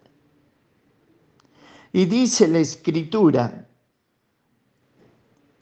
versículo 4, pero Jehová hizo levantar un gran viento en el mar y hubo en el mar una tempestad tan grande que pensó que se partiría la nave. Y fíjese que dice, pero Jehová hizo levantar. O sea, cuando usted, yo, cada uno de nosotros no responde al pedido, al llamado de Dios, y sabe, escuche bien, somos muy propensos y especialistas en opinar sobre el llamado de los demás, pero somos muy aficionados muy amateur para el llamado que Dios tiene a nuestra propia vida y aún nuestros dones. Y fíjese que Dios hace levantar una tempestad. Y si usted sigue el libro, usted va a ver que Dios preparó un gran pez. Y más tarde preparó eh, una calabacera. Y más tarde preparó un gusano que se comió la calabacera. Y más tarde Dios trajo un viento que hería a Jonás en la cabeza. ¿Por qué razón? Si bien Jonás, sabemos la historia, fue vomitado por aquel gran pez que le tragó, fue, predicó en Nínive. Nínive se arrepintió, pero cuando usted va llegando al final del libro de Jonás, que le desafío a que lo lea completo, usted va a ver que Jonás es un profeta que termina enojado con la benevolencia de Dios, con la bondad de Dios. Y sabes, cuando tú y yo nos enojamos en la obra de Dios, Dios te encapsula y te deja allí hasta que se te pase el enojo. ¿Por qué? Porque la escritura sigue diciendo que el enojo habita en el pecho de los necios, de los huecos, de los vacíos. Entonces, Quizás esta mañana tú piensas y dices, no utilizo mi don porque estoy enojado o enojada con, y pone el nombre que tú tengas que poner allí. Y no sirvo porque estoy enojado por esta decisión, por aquello, por esto otro. Sabes, hermano, hermana querida, la Biblia sigue diciendo que el enojo habita en el pecho de los necios y que cuando tú y yo estamos enojados, Dios va a hacer contigo y conmigo lo que hizo con Jonás. Te va a hacer desaparecer de la historia. Y no te va a utilizar porque porque el que está enojado no tiene tiempo para mirar la necesidad del otro, porque está enfrascado en su propio egoísmo, enojo, resentimiento, raíz de amargura y no puede ver la necesidad de un Nínive que se pierde, de un mundo que se pierde. Por ende, hermosa mañana, para que tú pienses en el llamado que Dios hizo a tu vida ya hace mucho tiempo. A Dios sea la gloria en esta mañana y a nuestras vidas sus bendiciones. En el Evangelio de Marcos, capítulo 11, verso 24, el mismo Señor dijo, por tanto os digo que todo lo que pidierais orando, creed que lo recibiréis y os vendrá. Hoy me gustaría tratar sobre el tema el poder de la oración en intimidad. Para que las oraciones nuestras reciban respuesta, debemos cultivar una íntima relación con la presencia del Espíritu Santo. Deleitarnos en Él debe ser parte de nuestro diario vivir. Escudriñar las escrituras y disfrutar de lo que su palabra enseña debería ser lo principal para cada uno de nosotros. Existe gran similitud entre la relación de pareja y la relación que se debe tener con Dios. Los mismos peligros a los que están expuestos los matrimonios son a los que se exponen los creyentes en su manera de relacionarse con Él en la oración. Puede haber apatía, monotonía o indiferencia, etc. Y algunos caen en ese error en su relación con Dios. Y el orar puede parecer aburrido o monótono o quizás llevados por la indiferencia, acuden a Él de vez en cuando. Y eso es si lo necesitan. La intimidad con Dios debe ser algo que el creyente anhele con todo su ser. Si la relación de pareja goza de armonía, es un deleite cada momento que se comparte. Lo mismo debe suceder en la oración en la medida en que nos entreguemos a Dios a través de la oración, disfrutaremos en plenitud de su presencia. La oración es una relación personal con Dios. El salmista David quiere prevenir a los creyentes para que no cometan un error por ser precipitados en sus palabras o en sus actos. David estuvo cerca de Saúl, el primer rey de Israel, y vio cómo por había perdido todo. El profeta Samuel dijo al rey que lo esperara para ofrecer el sacrificio.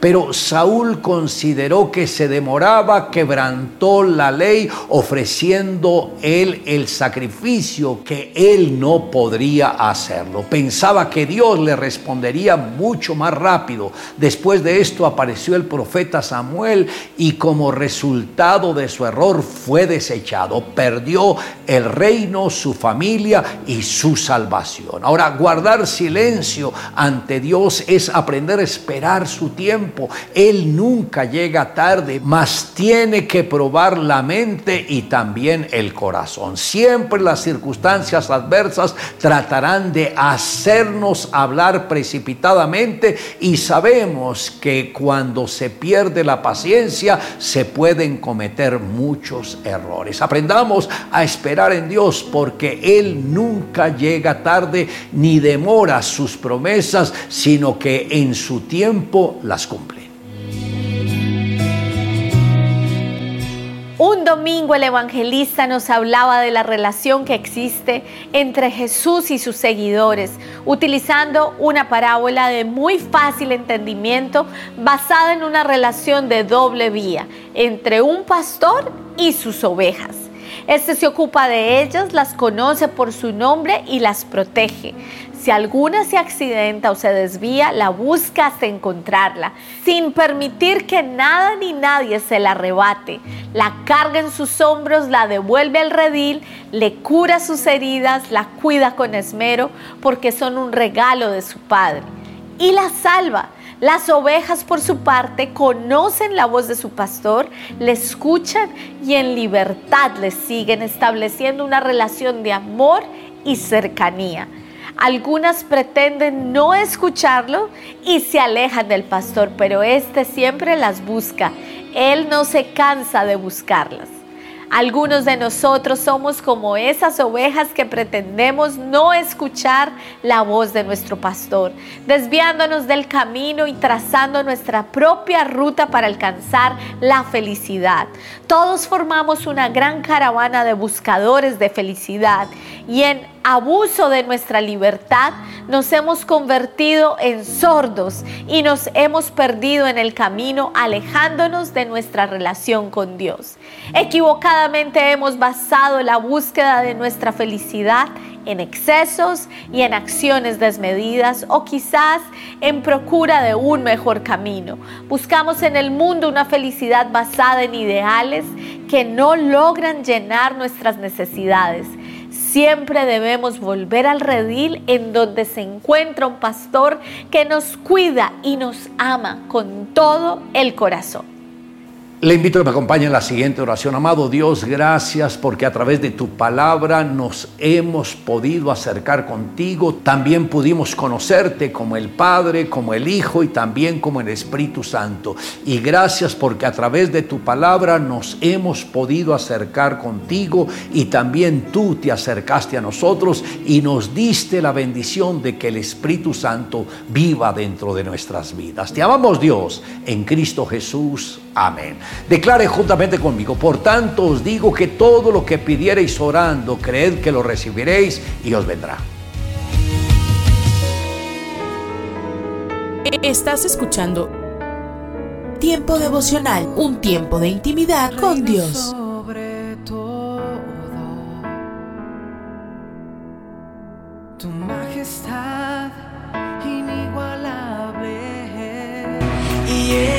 Esto quiere hacer temblar mi fe. Escucha y comparte. Comparte. Movido, Tiempo devocional. parecer que En las plataformas Spotify, Google Podcast, Amazon Music y donde quiera que escuches tus podcasts. movido, no hay experiencia terrenal. Todas las mañanas Escucha las emisoras de Rema Radios través de Tuning y Seno Radio quiero adorar. Quiero que y en nuestra página web remarradios.witsai.com diagonal radios. Todo llegue al corazón. Al caer la tarde junto con el sol. Búscanos en Facebook, Facebook, www.facebook.com, diagonal Rema Radios MEX. Rema Radios MEX.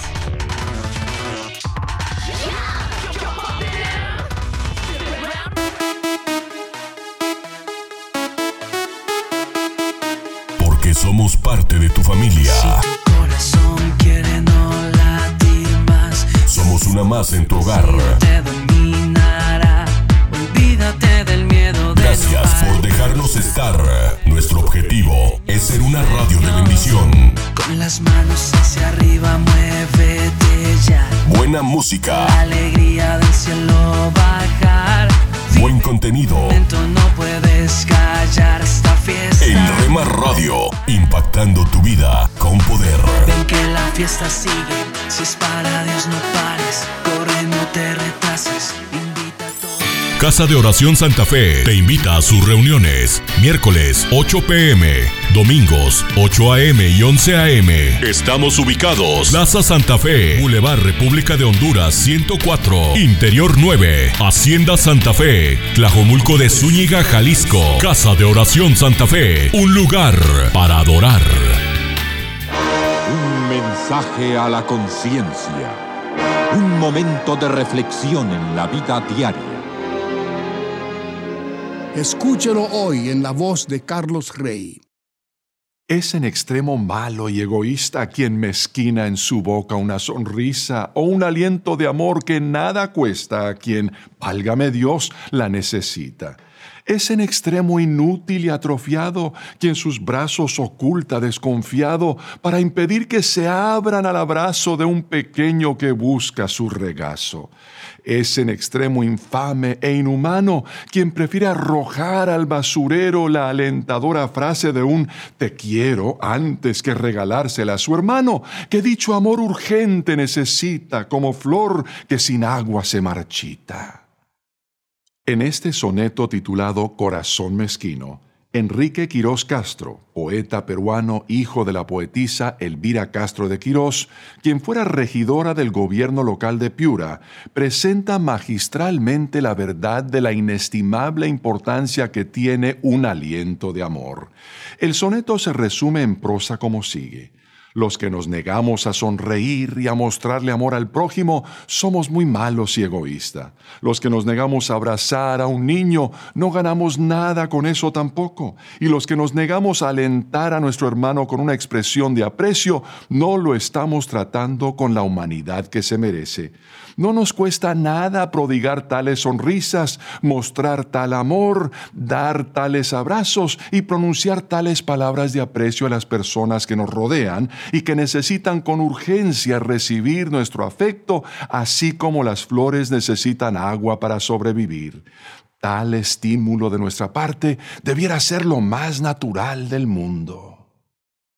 Esto se debe a que Dios, que nos creó a su imagen y semejanza, nos creó para hacer lo bueno. San Pablo afirma que somos hechura de Dios, creados en Cristo Jesús para buenas obras, las cuales Dios dispuso de antemano a fin de que las pongamos en práctica. Pero como nos creó con libre albedrío a fin de que nuestro amor no sea forzado, todos podemos optar por hacer lo malo en lugar de lo bueno. Nacimos con un corazón que puede optar por odiar en vez de amar, rechazar en vez de abrazar, poner cara de pocos amigos en lugar de sonreírle al mundo y desanimar a otros en lugar de estimularlos con palabras de aliento. De ahí que el poeta Quirós Castro censure con acierto a los que han optado por cultivar un corazón mezquino, egoísta al extremo de que no hay lugar en él para infundir un aliento de amor al que lo necesita. Tal conducta es, sin duda alguna, reprochable. Por eso el patriarca Moisés exhorta a su pueblo a que no sea mezquino, sino generoso. Pero ¿qué nos espera a los que optamos por ser generosos en este sentido? ¿Qué ganamos con esforzarnos por regar con el agua estimulante de nuestro amor la flor del amor propio del prójimo? Moisés mismo tiene la respuesta. Así el Señor tu Dios bendecirá todos tus trabajos y todo lo que emprendas, nos asegura. Y por si eso fuera poco, el sabio Salomón añade, el que es generoso prospera, el que reanima será reanimado. Si desea comunicarse con nosotros, puede enviarnos su mensaje por correo electrónico. Esta es nuestra dirección, muy fácil de recordar mensaje arroba conciencia.net. Hoy, en Ecos del Pasado. ¿Por qué una nueva reforma?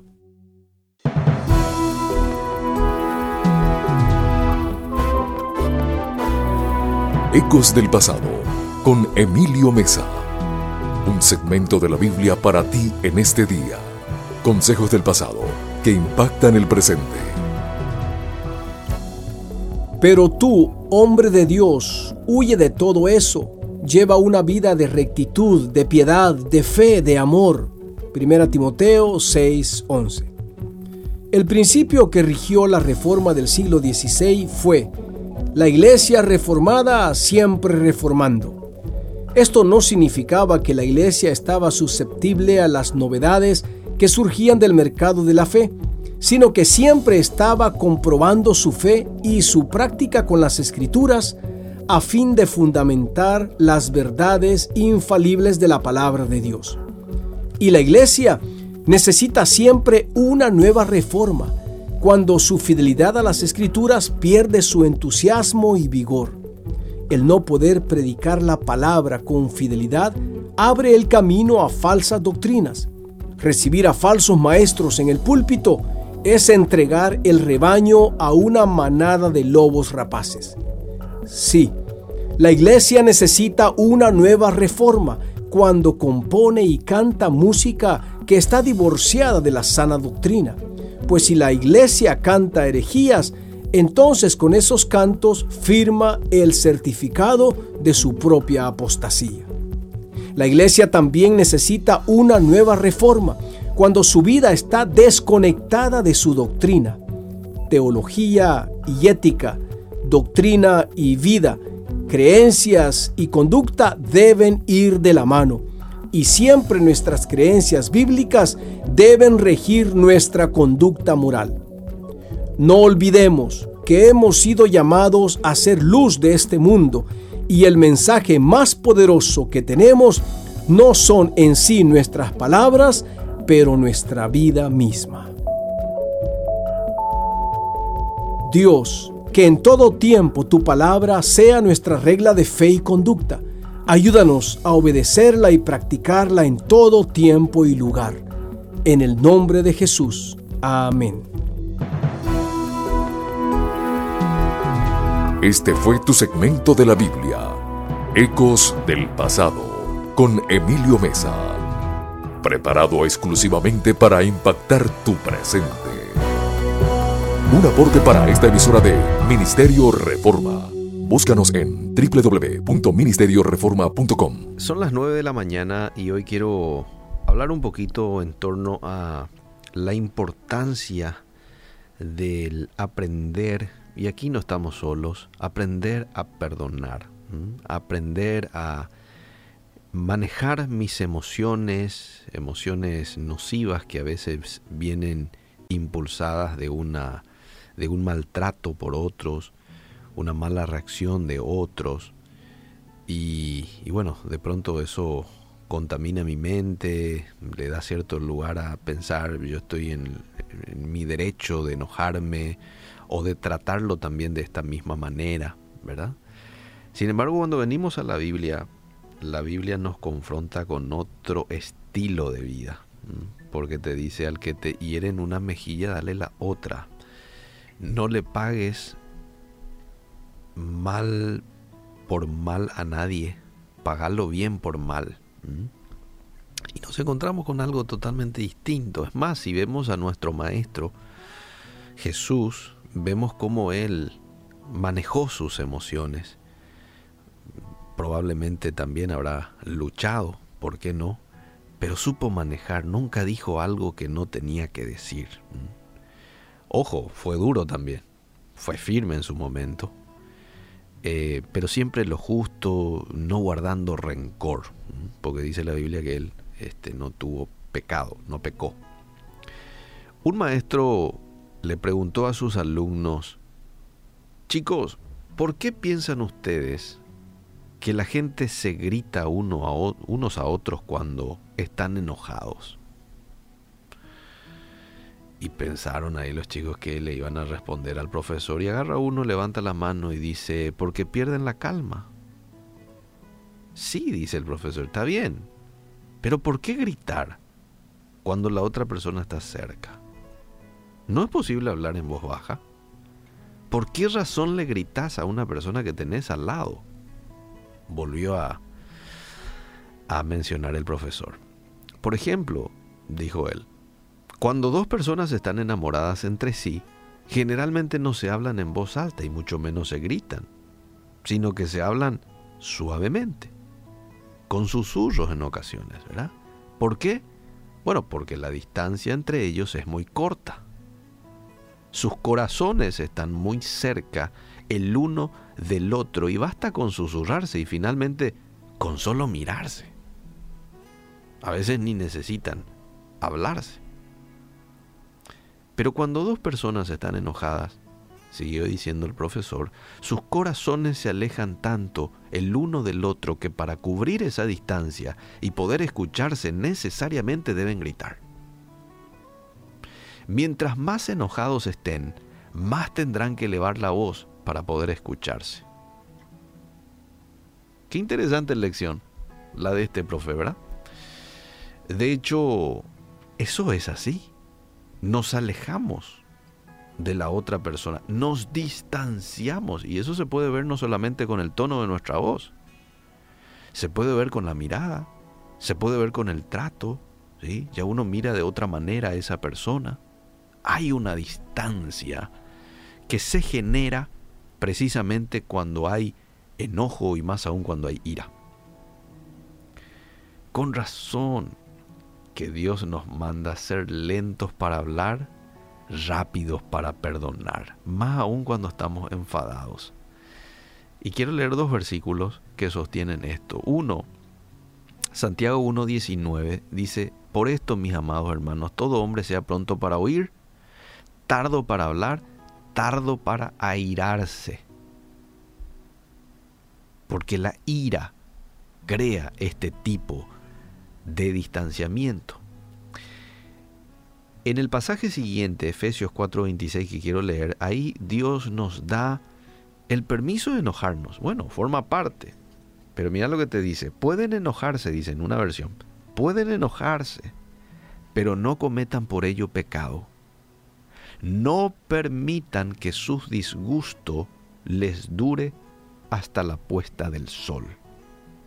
En pocas palabras, solucionenlo en el día. No vayan a la noche, porque esa es la puesta del sol, sin solucionar algo. Ahí es cuando ya le abrimos una puerta a eh, el rencor, a una mayor ira, a un distanciamiento con una persona. ¿Es válido enojarse? Sí, es válido. Aquí el texto lo indica. Hay situaciones en donde, bueno, a uno como que le empuja a enojarse. Pero lo que no es válido es una mala administración de ese enojo. Y una mala administración es dejarlo mucho tiempo sin resolver. Una mala administración es con ese enojo empiezo a decir palabras hirientes, palabras que destruyen, porque quiero también que experimente el mismo dolor que yo estoy experimentando o que experimenté, ¿verdad? Ahí es cuando ya entramos en otro terreno, en un terreno ya de pecado. Por eso dice aquí el texto, pueden enojarse, pero no cometan por ello pecado. ¿Es fácil esto? No, no siempre es fácil, pero tampoco es imposible. Tenemos al Espíritu Santo de Dios que puede darnos esa capacidad de administrar bien nuestras emociones, administrar bien lo que queremos decir en esos momentos de tensión, en esos momentos de nervio o de enojo. que Dios nos ayude. Por eso es que el apóstol Pablo dice, sed llenos del Espíritu Santo, porque a medida que yo me lleno del Espíritu Santo es cuando le voy a permitir a Él tomar el control de mi mente, de mis emociones, de mis palabras y de mis acciones. Ese es un lindo desafío que tenemos. La llenura del Espíritu Santo. Y esto debería de ser algo continuo en la vida del cristiano, todos los días, no es una vez y para siempre, no, todos los días. Hoy, martes 5 de abril, yo quiero que tú me llenes, Espíritu Santo, que controles todas las áreas de mi vida, que cuando se presente un momento de tensión en donde yo me sienta tentado a enojarme con alguien, que sepa administrar ese enojo, que lo solucione de la mejor manera, con esa sabiduría que proviene de ti, eh, sin tener que reaccionar para empeorar aún más la cuestión, ¿verdad? Tranquilo y que pueda eh, darte el lugar que te corresponde a vos. A Es el momento de abrir nuestra mente y corazón para que juntos comencemos a vivir en bendición, en oración y en victoria me levanto hoy. La dosis diaria con William Arana. Si le pregunto a usted cuál fue el primer milagro que hizo Jesús, ¿sabe la respuesta? Muy bien, para aquel que pudo responderlo de una y aquel que no, no importa, no se va a rajar. ¿Sabe una cosa? El primer milagro que registra la palabra de Dios, el manual del hombre, la Biblia, el primer milagro que hizo Jesús es cuando eh, fue invitado a, a una boda y en esa boda se había acabado el vino. Y entonces él cogió unas tinajas que estaban llenas de agua y las convirtió en el mejor vino. Dicen que, mejor dicho, para los catadores de buen vino, era el mejor, el excelente vino y todos quedaron sorprendidos que lo haya dejado para lo último. Bueno, ese es el primer milagro registrado en la Biblia en, ese, en esa boda de esa pareja que había invitado a Jesús. Y sabe una cosa, algo que me sorprende o me llama la atención de la Biblia, porque a veces me quedo mirando qué dice y por qué dice esto, es que esta, esta pareja no, no aparece el nombre de la pareja. una pareja cualquiera, NN para nosotros, para ellos no, pero hay veces cuando la Biblia registra nombres o cuando registra detalles hay que ponerle cuidado porque ahí hay enseñanza, ahí hay, ahí hay un tesoro escondido. ¿Sabe una cosa? El primer milagro de Jesús, alguien diría, tenía que ser en un templo, en una iglesia o en la época las sinagogas. No, no fue ni en una sinagoga, no fue en una iglesia, no fue en una campaña evangelística, no fue en la casa del presidente de la República, no fue ni siquiera en el palacio ni en la casa de algún rey poderoso, ni de alguien que fuera muy famoso, que tuviera mucho dinero. No. Pero Jesús eligió esta boda para manifestar su gloria, convirtiendo, como le dije hace un momento, el agua en el mejor de los vinos. Cuando éste se terminó en la fiesta, el vino fue creado por él, fue el milagro. Por eso la Biblia dice, en Juan 2.11, dice que esta señal milagrosa en Caná de Galilea marcó la primera vez que Jesús reveló su gloria y sus discípulos creyeron en él. Y fue donde empezó el ministerio más fuerte de Jesús. El vino, ¿sabe qué simboliza en la palabra de Dios? El vino no es tome y tome y la borrachera no. El vino es símbolo de gozo. El vino significa bendición, bendición de ese derramamiento del Espíritu de Dios, es el gozo de Él, es su presencia. Eso es lo que tipifica, eso es lo que representa, eso es lo que me trae como ejemplo lo que es el vino. Es un fresco y renovado derramamiento de su Espíritu Santo.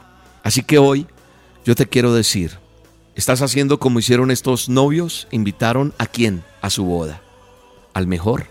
El mejor invitado fue él. A veces nosotros queremos, ah, dile a él que venga, porque es que nos tenemos que codear con el presidente de la compañía, con el que tiene dinero, que venga a mi casa. Realmente nosotros estamos invitando a quién, a nuestra vida, a nuestra casa, a nuestro matrimonio, a mis proyectos, a todos mis sueños, a mis metas. Muchas veces yo planeo ir a sacar la visa, planeo estudiar, planeo trabajar en un lado, planeo comprar un carro, meter el tal negocio, meterme en tal cosa y no está mal hacerlo Y después de tener las cosas, ahí sí, por favor, venga, usted puede orar por mi negocio, William, venga. Quiero que ore por mi carro, quiero que ore por mi casa, quiero que ore por mi familia, quiero que ore por la empresa, quiero que ore por este negocio que voy a hacer, quiero que ore por mi visa, quiero que ore por mi estudio, voy a irme a estudiar a tal país, voy a ir a hacer esto. Pero nosotros no invitamos primero a Jesús, a nuestros proyectos, a nuestra vida, a mis sueños, a mi matrimonio, a mis metas. Lo dejamos de último y más bien acudimos a otras cosas. Creo que tenemos que invitarlo a Él. Y nuestras metas, nuestras expectativas, creo que van a cambiar. Nuestros proyectos, tus proyectos, tus sueños, porque Él es quien realmente le dará sentido a tu vida. Jesús dio la orden de que llenaran con agua las vasijas. ¿Qué simboliza esto? Es caminar por fe. La gente hizo caso, no por vista, por fe. Así que si tú eres obediente, si yo soy obediente a todo lo que dice su palabra, lo que dice la Biblia, lo que dice el manual, pues voy a traer bendición. Jesús pidió que llevaran el vino al encargado y al novio, y esto es porque iba a honrar la fe delante de los demás. No importa quién eres, no importa lo que hagas, Dios te conoce bien, Dios conoce tu corazón, Él mira corazones, Él no mira tu pinta, Él no mira la marca de tu ropa, Él no mira tu familia, Él no mira tu cuenta, Él mira tu corazón y quiere manifestarse a través de tu vida trayendo gloria, trayendo el derramamiento de su Espíritu Santo. Debes entender que Él se quiere manifestar, quiere manifestar su gloria, así como fue manifestada cuando fue invitado a esas bodas que estoy hablando. De la misma forma va a ser contigo. Él va a bendecir, Él va a multiplicar, Él va a derramar un vino nuevo en tu vida, con gozo, con provisión, con poder en todo aquel que lo invite a cada asunto de su vida, no a una sola cosa.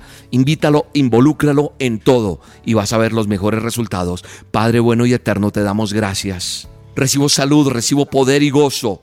Bendice cada paso que yo dé. Señor, dime si debo caminar por acá, por allá, ¿qué debo hacer? Señor, guíame en el poderoso nombre de Jesús. Trae tu provisión milagrosa en cada área de nuestra vida, en el poderoso nombre de Cristo Jesús. Amén y amén. Entra en mi casa, el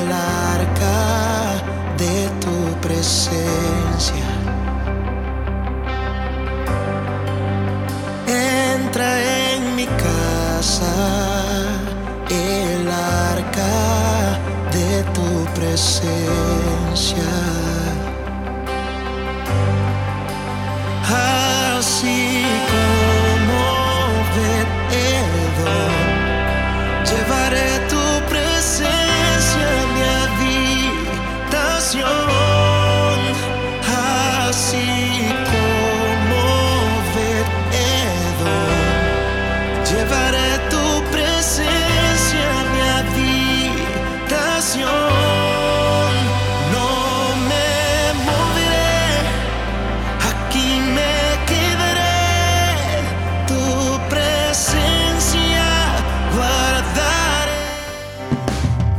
La dosis diaria con William Arana, tu alimento para el alma.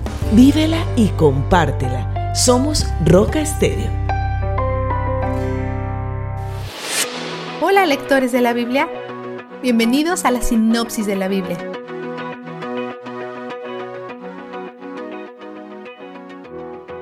Nuestra lectura se lleva a cabo en el mismo periodo del tiempo, cubriendo una variedad de profecías, además de porciones de la historia donde se muestra cómo se cumplen esas profecías.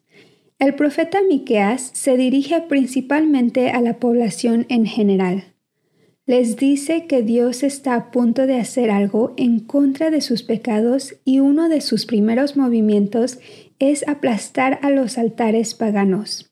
Finalmente, aborda los pecados de Israel y su capital Samaria, así como Judea y su capital la ciudad de Jerusalén.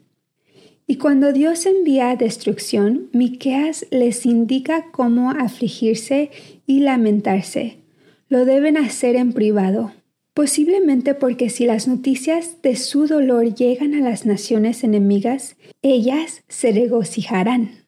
Miqueas los confronta con las mismas cosas de las que ya hemos hablado, oprimir y robar las propiedades del pobre.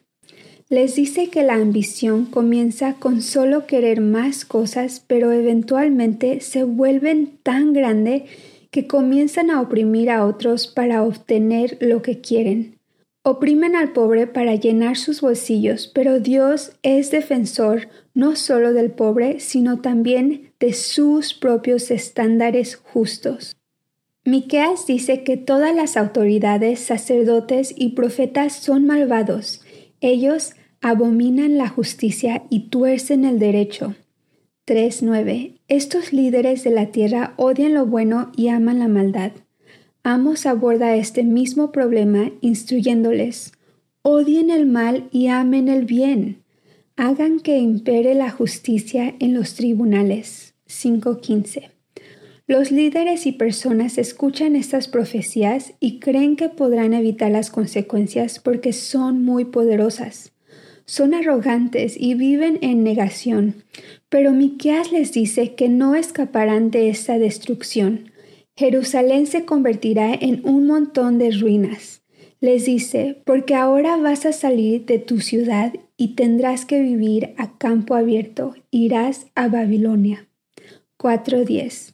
Esto es tan específico que ayuda a saber que todo sucede exactamente así aproximadamente 200 años después. No solo Jerusalén es destruida, pero las personas son conducidas al exilio en Babilonia. Miqueas brinda varias advertencias, pero siempre les recuerda que la destrucción y el exilio no son el fin para ellos. Un remanente será preservado y Dios establecerá un reino de paz en el mundo. Juntará a los que ha herido y a los que sacó de la tierra y los llevará de regreso a su tierra. Así que, a pesar de que serán cautivos en Babilonia, regresarán a su tierra algún día. Y cuando regresen, el rey que gobernará este nuevo reino de paz nacerá en Belén Efrata. 5.2. Es importante que sepan que su Salvador saldrá de entre ellos ya por mucho tiempo han estado buscando que otras naciones y los dioses de otras naciones los rescaten, pero su Salvador, el Dios único y verdadero, morará con ellos, aún en esta tierra de opresión. Y de nuevo leen esta profecía y se imaginan a alguien que pueda vencer a Asiria y a Babilonia, no a alguien que pueda conquistar la muerte y la tumba, como lo haría Jesús 700 años después. Miqueas también dice que el realmente fiel será dispersado nuevamente y vivirá entre las naciones. Esto sucede 30 años después de la muerte de Jesús, cuando los romanos destruyen Jerusalén, la segunda destrucción, y los judíos salen de nuevo de la ciudad. Solo que esta vez cuando estos creyentes judíos y gentiles que forman la iglesia primitiva fueron dispersados entre las naciones, llevan el Evangelio de Cristo resucitado con ellos y lo difunden en el mundo. Si bien esto todavía está lejos en la línea de tiempo, es útil saber que muchas de estas profecías ya se han cumplido en formas que están registradas y verificadas en la historia. Y mientras que muchas de estas profecías suenan trágicas, Dios las usó para que actualmente tengamos el Evangelio. En el capítulo 6, Miqueas vuelve a recordarles que Dios está tras sus corazones y los llama al arrepentimiento. Fue testigo de la destrucción de Israel y sabe que la destrucción de Jerusalén se aproxima sabe que un juez santo no puede dejar el pecado sin castigo, y el pecado de Israel y en Judea está desfrenando. Pero sigue pidiendo ayuda a Dios y esperando expectante su respuesta. Vistazo de Dios. Miqueas 5:4-5 nos muestra la grandeza de Dios y no la nuestra. Es donde encontramos nuestra única paz y seguridad vivirán seguros porque Él dominará hasta los confines de la tierra. Él traerá la paz. Cuando Él aumenta y nosotros disminuimos, ahí es donde encontramos nuestra mayor paz. Él es donde el júbilo está. La sinopsis de la Biblia es presentada a ustedes gracias a D-Group, estudios bíblicos y de discipulado que se reúnen en iglesias y hogares alrededor del mundo cada semana.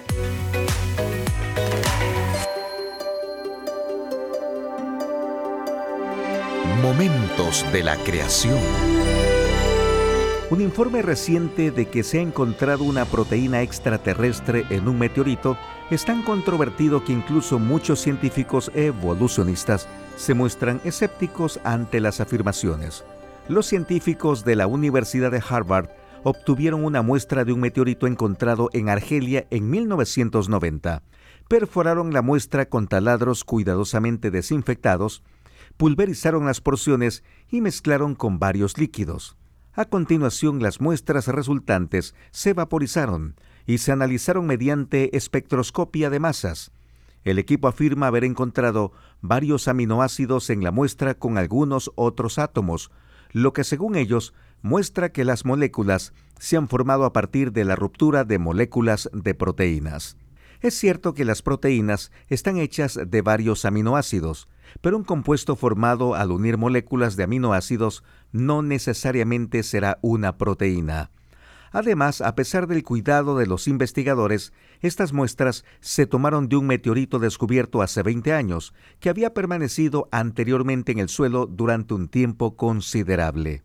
La investigación siempre es interesante, pero los repetidos intentos de demostrar que la vida orgánica evolucionó a partir de materia inorgánica siempre serán en vano.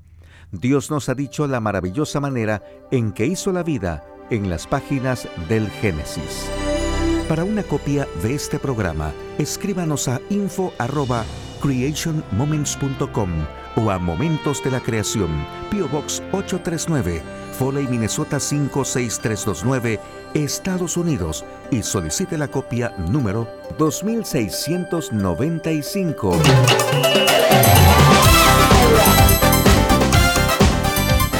Un momento con Alberto Motesi. Una respuesta práctica a tus interrogantes sobre tu vida y los problemas del mundo moderno. Mi amiga y mi amigo de todos los días, con quien me gusta tanto platicar, quiero hoy compartirte algunos pensamientos y principios buenos. Te invito a escucharme con atención todo ser humano inteligente tendrá que detenerse un día a pensar en su destino eterno y también acerca del problema del mal.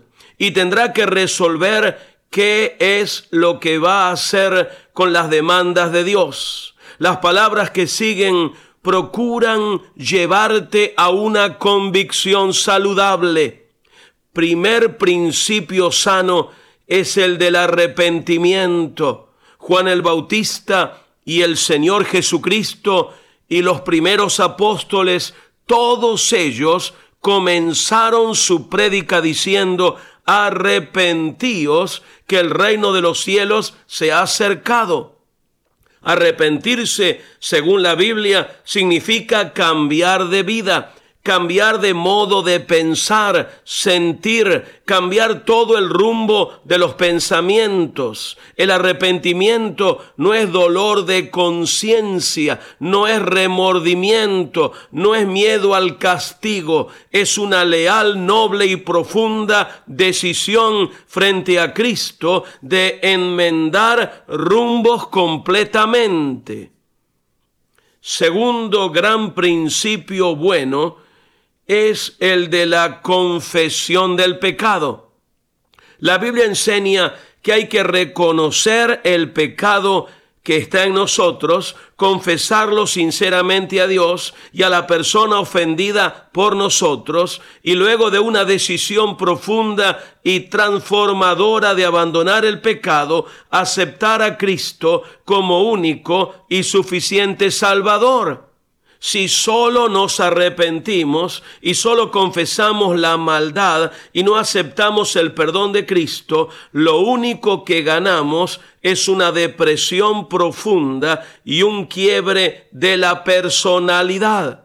Aceptando a Cristo como nuestro Salvador, entramos a una nueva vida.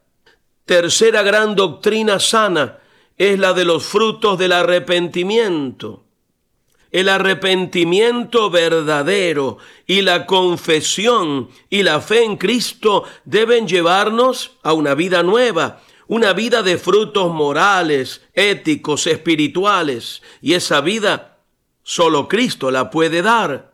Es inútil buscarla en la psiquiatría o en la reforma moral. Solo Cristo, el Señor viviente, es capaz de proveernos y mantenernos en una vida nueva por encima y más allá del pecado. Un ser humano puede arrepentirse mil veces de todo lo malo, pero no hay ningún mérito en eso, porque precisamente está demostrando que sigue preso del pecado. Puede hacer mil confesiones en un año si quiere, pero eso tampoco lo libra de su pecado, más bien se lo remacha más adentro. Fe en Cristo y aceptación de su vida es lo único que nos libra cabal y completamente. Es Jesús quien ofrece al ser humano nueva vida, nuevo destino, nuevo futuro. ¿Quieres aceptarlos? Son tuyos cuando Jesús moría en la cruz, dijo unas palabras extraordinarias. Consumado es. Y es que justamente Él hacía eso, consumar todo lo que nosotros necesitamos, lo que nosotros no podemos, Él lo hace para nosotros. Maravilloso y poderoso Salvador. Educación que transforma. ¿Te quieres preparar mejor? Visita albertomotesiuniversity.com y pulsa el botón de la escuela virtual. Estás escuchando Tiempo devocional, un tiempo de intimidad con Dios.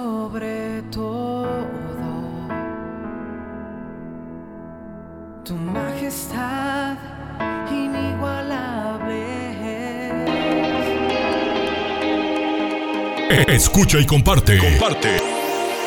Es un día Tiempo devocional. para tu. En las plataformas Spotify, Google Podcast, Amazon Music y donde quiera que escuches tus Para podcasts. su nombre exaltar. Mi corazón siente emoción.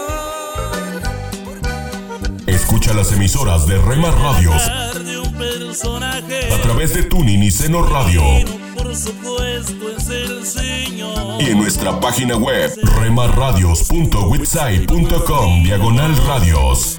Y está dentro de mi alma el Redentor. No tiene ni medidas ni fronteras. Búscanos en Facebook, Facebook, www.facebook.com, diagonal Rema Radios MEX. www.facebook.com, diagonal Rema Radios MEX.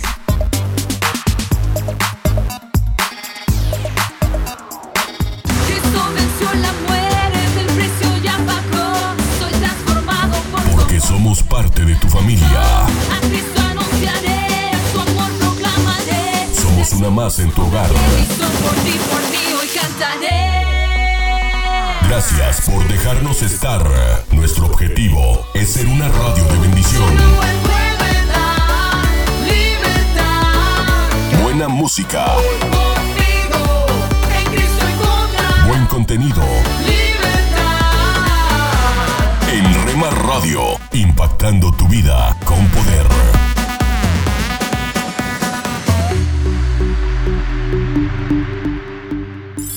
Casa de Oración Santa Fe te invita a sus reuniones. Miércoles 8 pm, domingos 8 am y 11 am.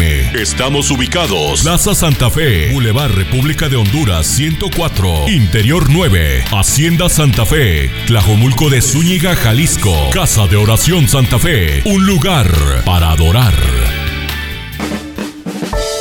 Vivimos en una época en la que los valores como personas, como ciudadanos y como familia se han olvidado.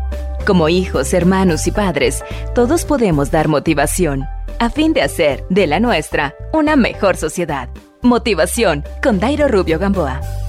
Un pájaro que vivía resignado en un árbol podrido en medio del pantano se había acostumbrado a estar ahí, comía gusanos del fango y se hallaba siempre sucio por el pestilente lodo. Sus alas estaban paralizadas por el peso de la mugre, hasta que cierto día un gran ventarrón destruyó su guarida. El árbol podrido fue tragado por el cieno y el pájaro se dio cuenta que iba a morir. En un deseo repentino por salvarse, comenzó a aletear con fuerza para emprender el vuelo. Le costó mucho trabajo porque había olvidado cómo volar, y aunque se enfrentó al dolor del entumecimiento, logró levantarse y cruzar el ancho cielo, llegando finalmente a un bosque fértil y hermoso.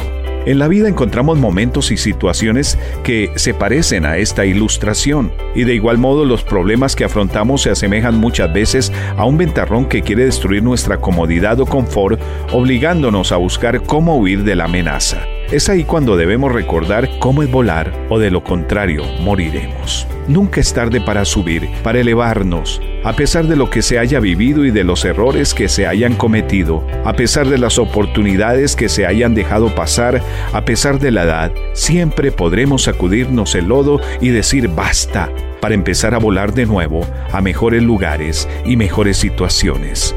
Quizás te has acostumbrado a una forma de vida que nada de progreso te trae. ¿Te sientes cansado y sin ganas de luchar? Bien, ya ahora mismo es el tiempo apropiado para que te levantes y empieces a volar. Recuerda que quien vuela al infinito podrá ver la misma presencia de Dios. ¿Por qué contentarnos con vivir a rastras cuando sentimos el anhelo de volar? Decía Helen Keller, la escritora, oradora y activista sorda y ciega de los Estados Unidos, que supo volar y muy alto. No te desvíes a la derecha ni a la izquierda, aparta tu pie del mal.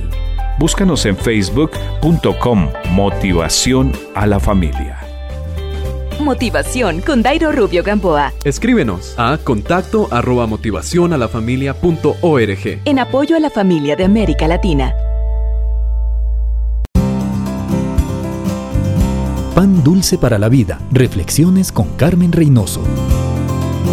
El Señor es mi pastor, nada me faltará. En lugares de delicados pastos me hará descansar.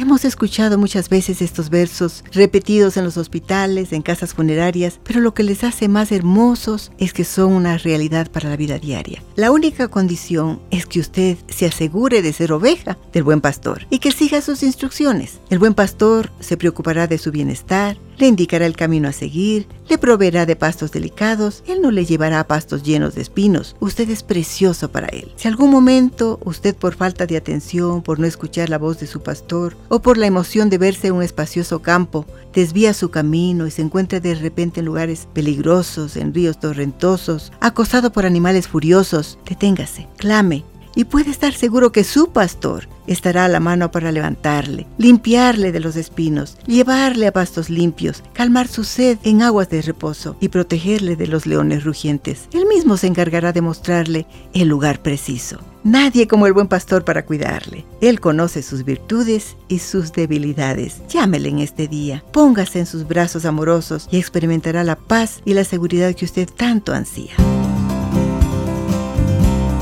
Dulce para la Vida. Reflexiones con Carmen Reynoso.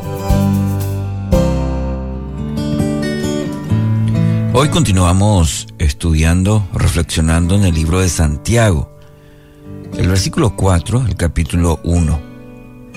Así que dejen que crezca, pues una vez que su constancia se haya desarrollado plenamente, serán perfectos y completos y no les faltará nada. Bueno, ayer mencionábamos en cuanto a esto, a este pasaje, Santiago casi casi que, que sorprende con un llamado a celebrar con mucha alegría las diferentes pruebas que tenemos por el camino de la vida. Y esto marca un giro radical en las reacciones que solemos tener o mostrar en medio de las dificultades. En lugar de frustrarnos, angustiarnos, fastidiarnos, el apóstol nos está diciendo que es posible vivir con gran alegría las adversidades. Y para lograr esto en nuestra vida, en el comportamiento, eh, es necesario que tomemos conciencia del tremendo potencial que encierran las pruebas. Sí, así mismo. Son una de las herramientas que más emplea el Señor en la vida de sus hijos. Con solo mirar, repasar un poco el peregrinaje de hombres y mujeres a lo largo de la historia del pueblo de Dios, vamos a encontrar que este es el común denominador en la vida de todos ellos. A cada uno le tocó vivir su fe en medio de severas aflicciones, las cuales sirvieron para pulir sus vidas, tal como la acción del fuego para refinar la plata y el oro que dice en Proverbios 17.3. Y el resultado de este proceso en la vida del creyente es que seamos completos y perfectos, como dice Santiago en el versículo de hoy.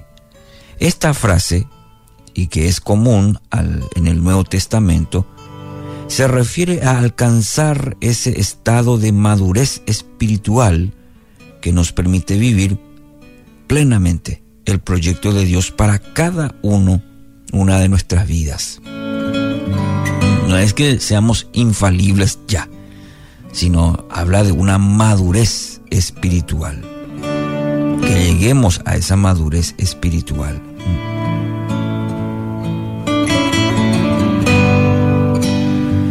Nos ubicamos en el lugar para el cual fuimos creados y donde podemos sacar el máximo potencial a los dones que Dios nos ha concedido. Contamos además con todas las herramientas necesarias para resolver los desafíos que nos presenta la vida mientras caminamos en fidelidad, en obediencia al Señor. El crecimiento de la paciencia produce en nosotros ese estado. Mm. La razón es sencilla. Una vida repleta de dificultades nos recuerda permanentemente cuánto necesitamos de la gracia del Señor. Hay que mirarlo desde, esa óptica. Hay que vivir esto en nuestra vida. El creyente le permite mm, ver que la gracia del Señor es necesaria en nuestra vida cuando pasamos por dificultades. Y por otro lado, las pruebas también resaltan el principio de que todas las conquistas importantes en nuestra vida que podamos lograr son el fruto de la perseverancia. Mi querido oyente, no existen las victorias sencillas, aunque el mundo de hoy se empecina en querer convencernos de lo opuesto. Las victorias sencillas, las victorias eh, rápidas, instantáneas. ¿eh? Y lo más importante las pruebas es que nos permiten ubicarnos dentro de la dimensión eterna del tiempo, el tiempo de Dios, el kairos de Dios. Nosotros vivimos acelerados, ¿verdad? Todo el mundo hoy anda ahí eh, de forma acelerada y esperamos que todo lo que emprendemos se pueda lograr dentro de los plazos irreales que nos planteamos. ¿Mm? Sin embargo, el Señor, el Kairos de Dios, su tiempo, trabaja con la lentitud y la precisión de un verdadero artesano. Por algo la palabra habla como aquel barro que va eh, de barro haciendo una obra maestra. Y muchas veces tiene que volver a deshacer y volver a empezar. Y así es Dios trabajando lentamente nuestra vida, pero como un verdadero artesano, dándose el tiempo para trabajar en nuestra vida. En ese contexto, para Él, el tiempo de Dios, para Él un día, una semana, un año transcurren en apenas un abrir y cerrar de ojos. Las pruebas son normales en la vida pero debemos estar convencidos de que ocurren con mucha frecuencia precisamente porque somos a veces tan lentos para eh, convertirlas en oportunidades para crecer. Les repito una vez más. Somos lentos para convertirlas en oportunidades para crecer. De alguna manera se nos vuelve a ofrecer esa posibilidad una y otra vez a lo largo de los días, las semanas y los años. ¿Para qué? Para que aprendamos a madurar espiritualmente. Así que mi querido oyente, la próxima vez que se encuentre, quizás hoy, y le puedo asegurar que si no es hoy, vendrá más adelante la oportunidad de una prueba, tómese unos segundos para, en primer lugar, aquietar su espíritu. Cuando recuerde que es posible que crezca más en medio de una prueba bien manejada, eh, dependiendo de Dios, aprendiendo de, de Él cada día, en el kairos de Dios, en el tiempo de Dios, no en nuestro cronos, nuestro tiempo. Eh, esto es mucho mejor que más de 100 reuniones que podamos participar. Ahí comenzará a celebrar la gran bendición que encierra cada dificultad que Dios permite en nuestra vida. Que así sea. Un minuto con Dios, con el doctor Rolando Aguirre.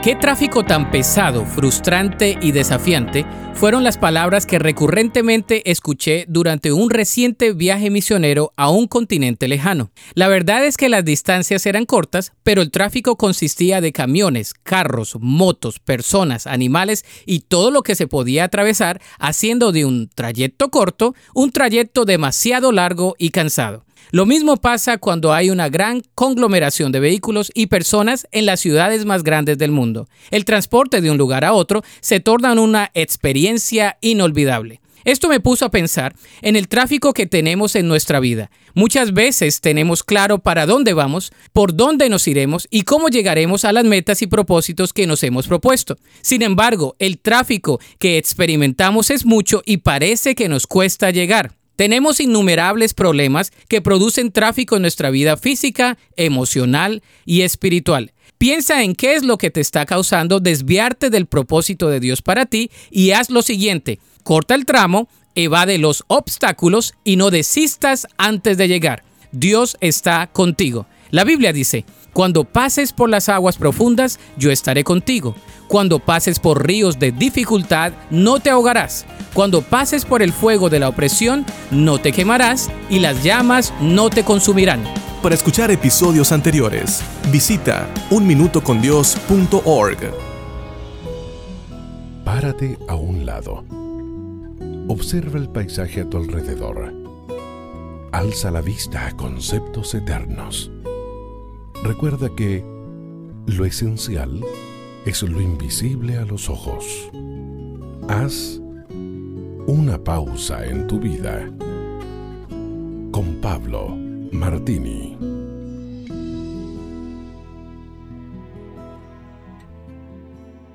La honradez es una virtud poco vista en nuestros días.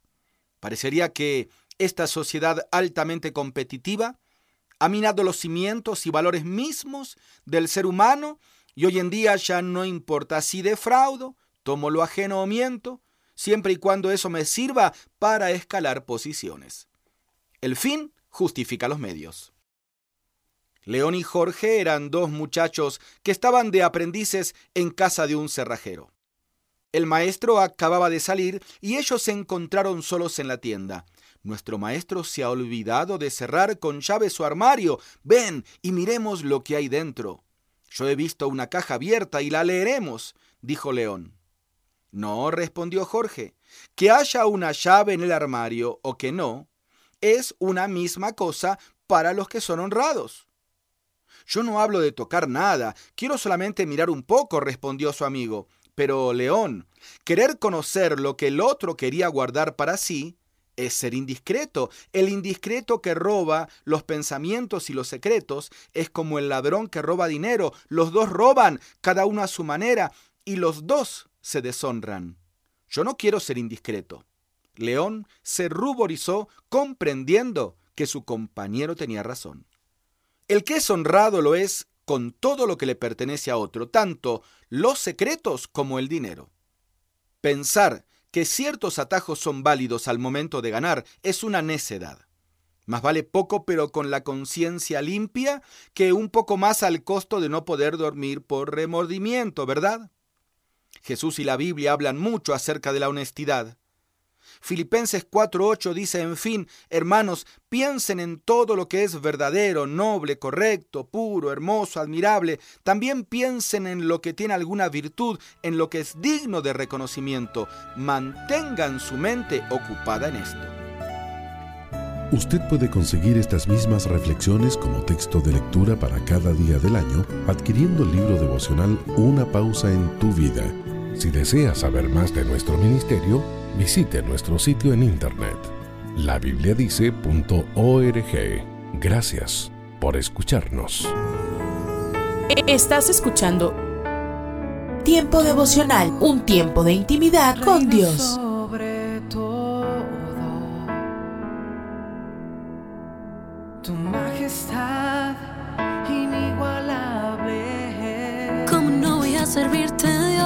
Si tú eres Eh, escucha y comparte. Comparte. Si estuviera en el fondo del mar, Tiempo devocional. Mano, tú me salvarás. ¿Cómo En no las plataformas Spotify, Google Podcast, Amazon Music y donde quiera que escuches tus podcasts. Por amor, mi mejor canción. Solo tú. Escucha las emisoras de Rema Radios Alabanzas, a través de Tuning y Seno Radio alabanzas al Rey de la vida. y nuestra página web remarradios.witsai.com diagonal Por su radios. gracia divina.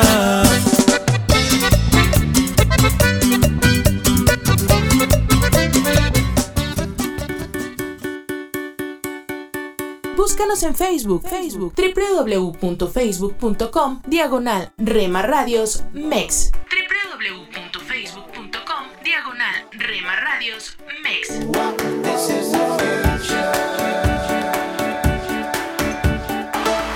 Un estruendo de muchas aguas se. Porque somos parte de tu familia. Trae sanidad, trae luz, Somos una más en tu hogar. salvación. Es el río. Gracias por dejarnos estar. Nuestro objetivo es ser una radio de bendición.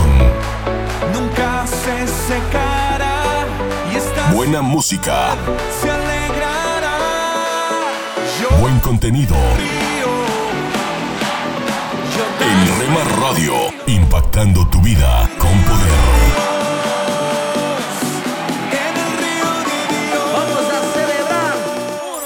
Casa de Oración Santa Fe te invita a sus reuniones. Miércoles 8 pm, domingos 8 am y 11 am.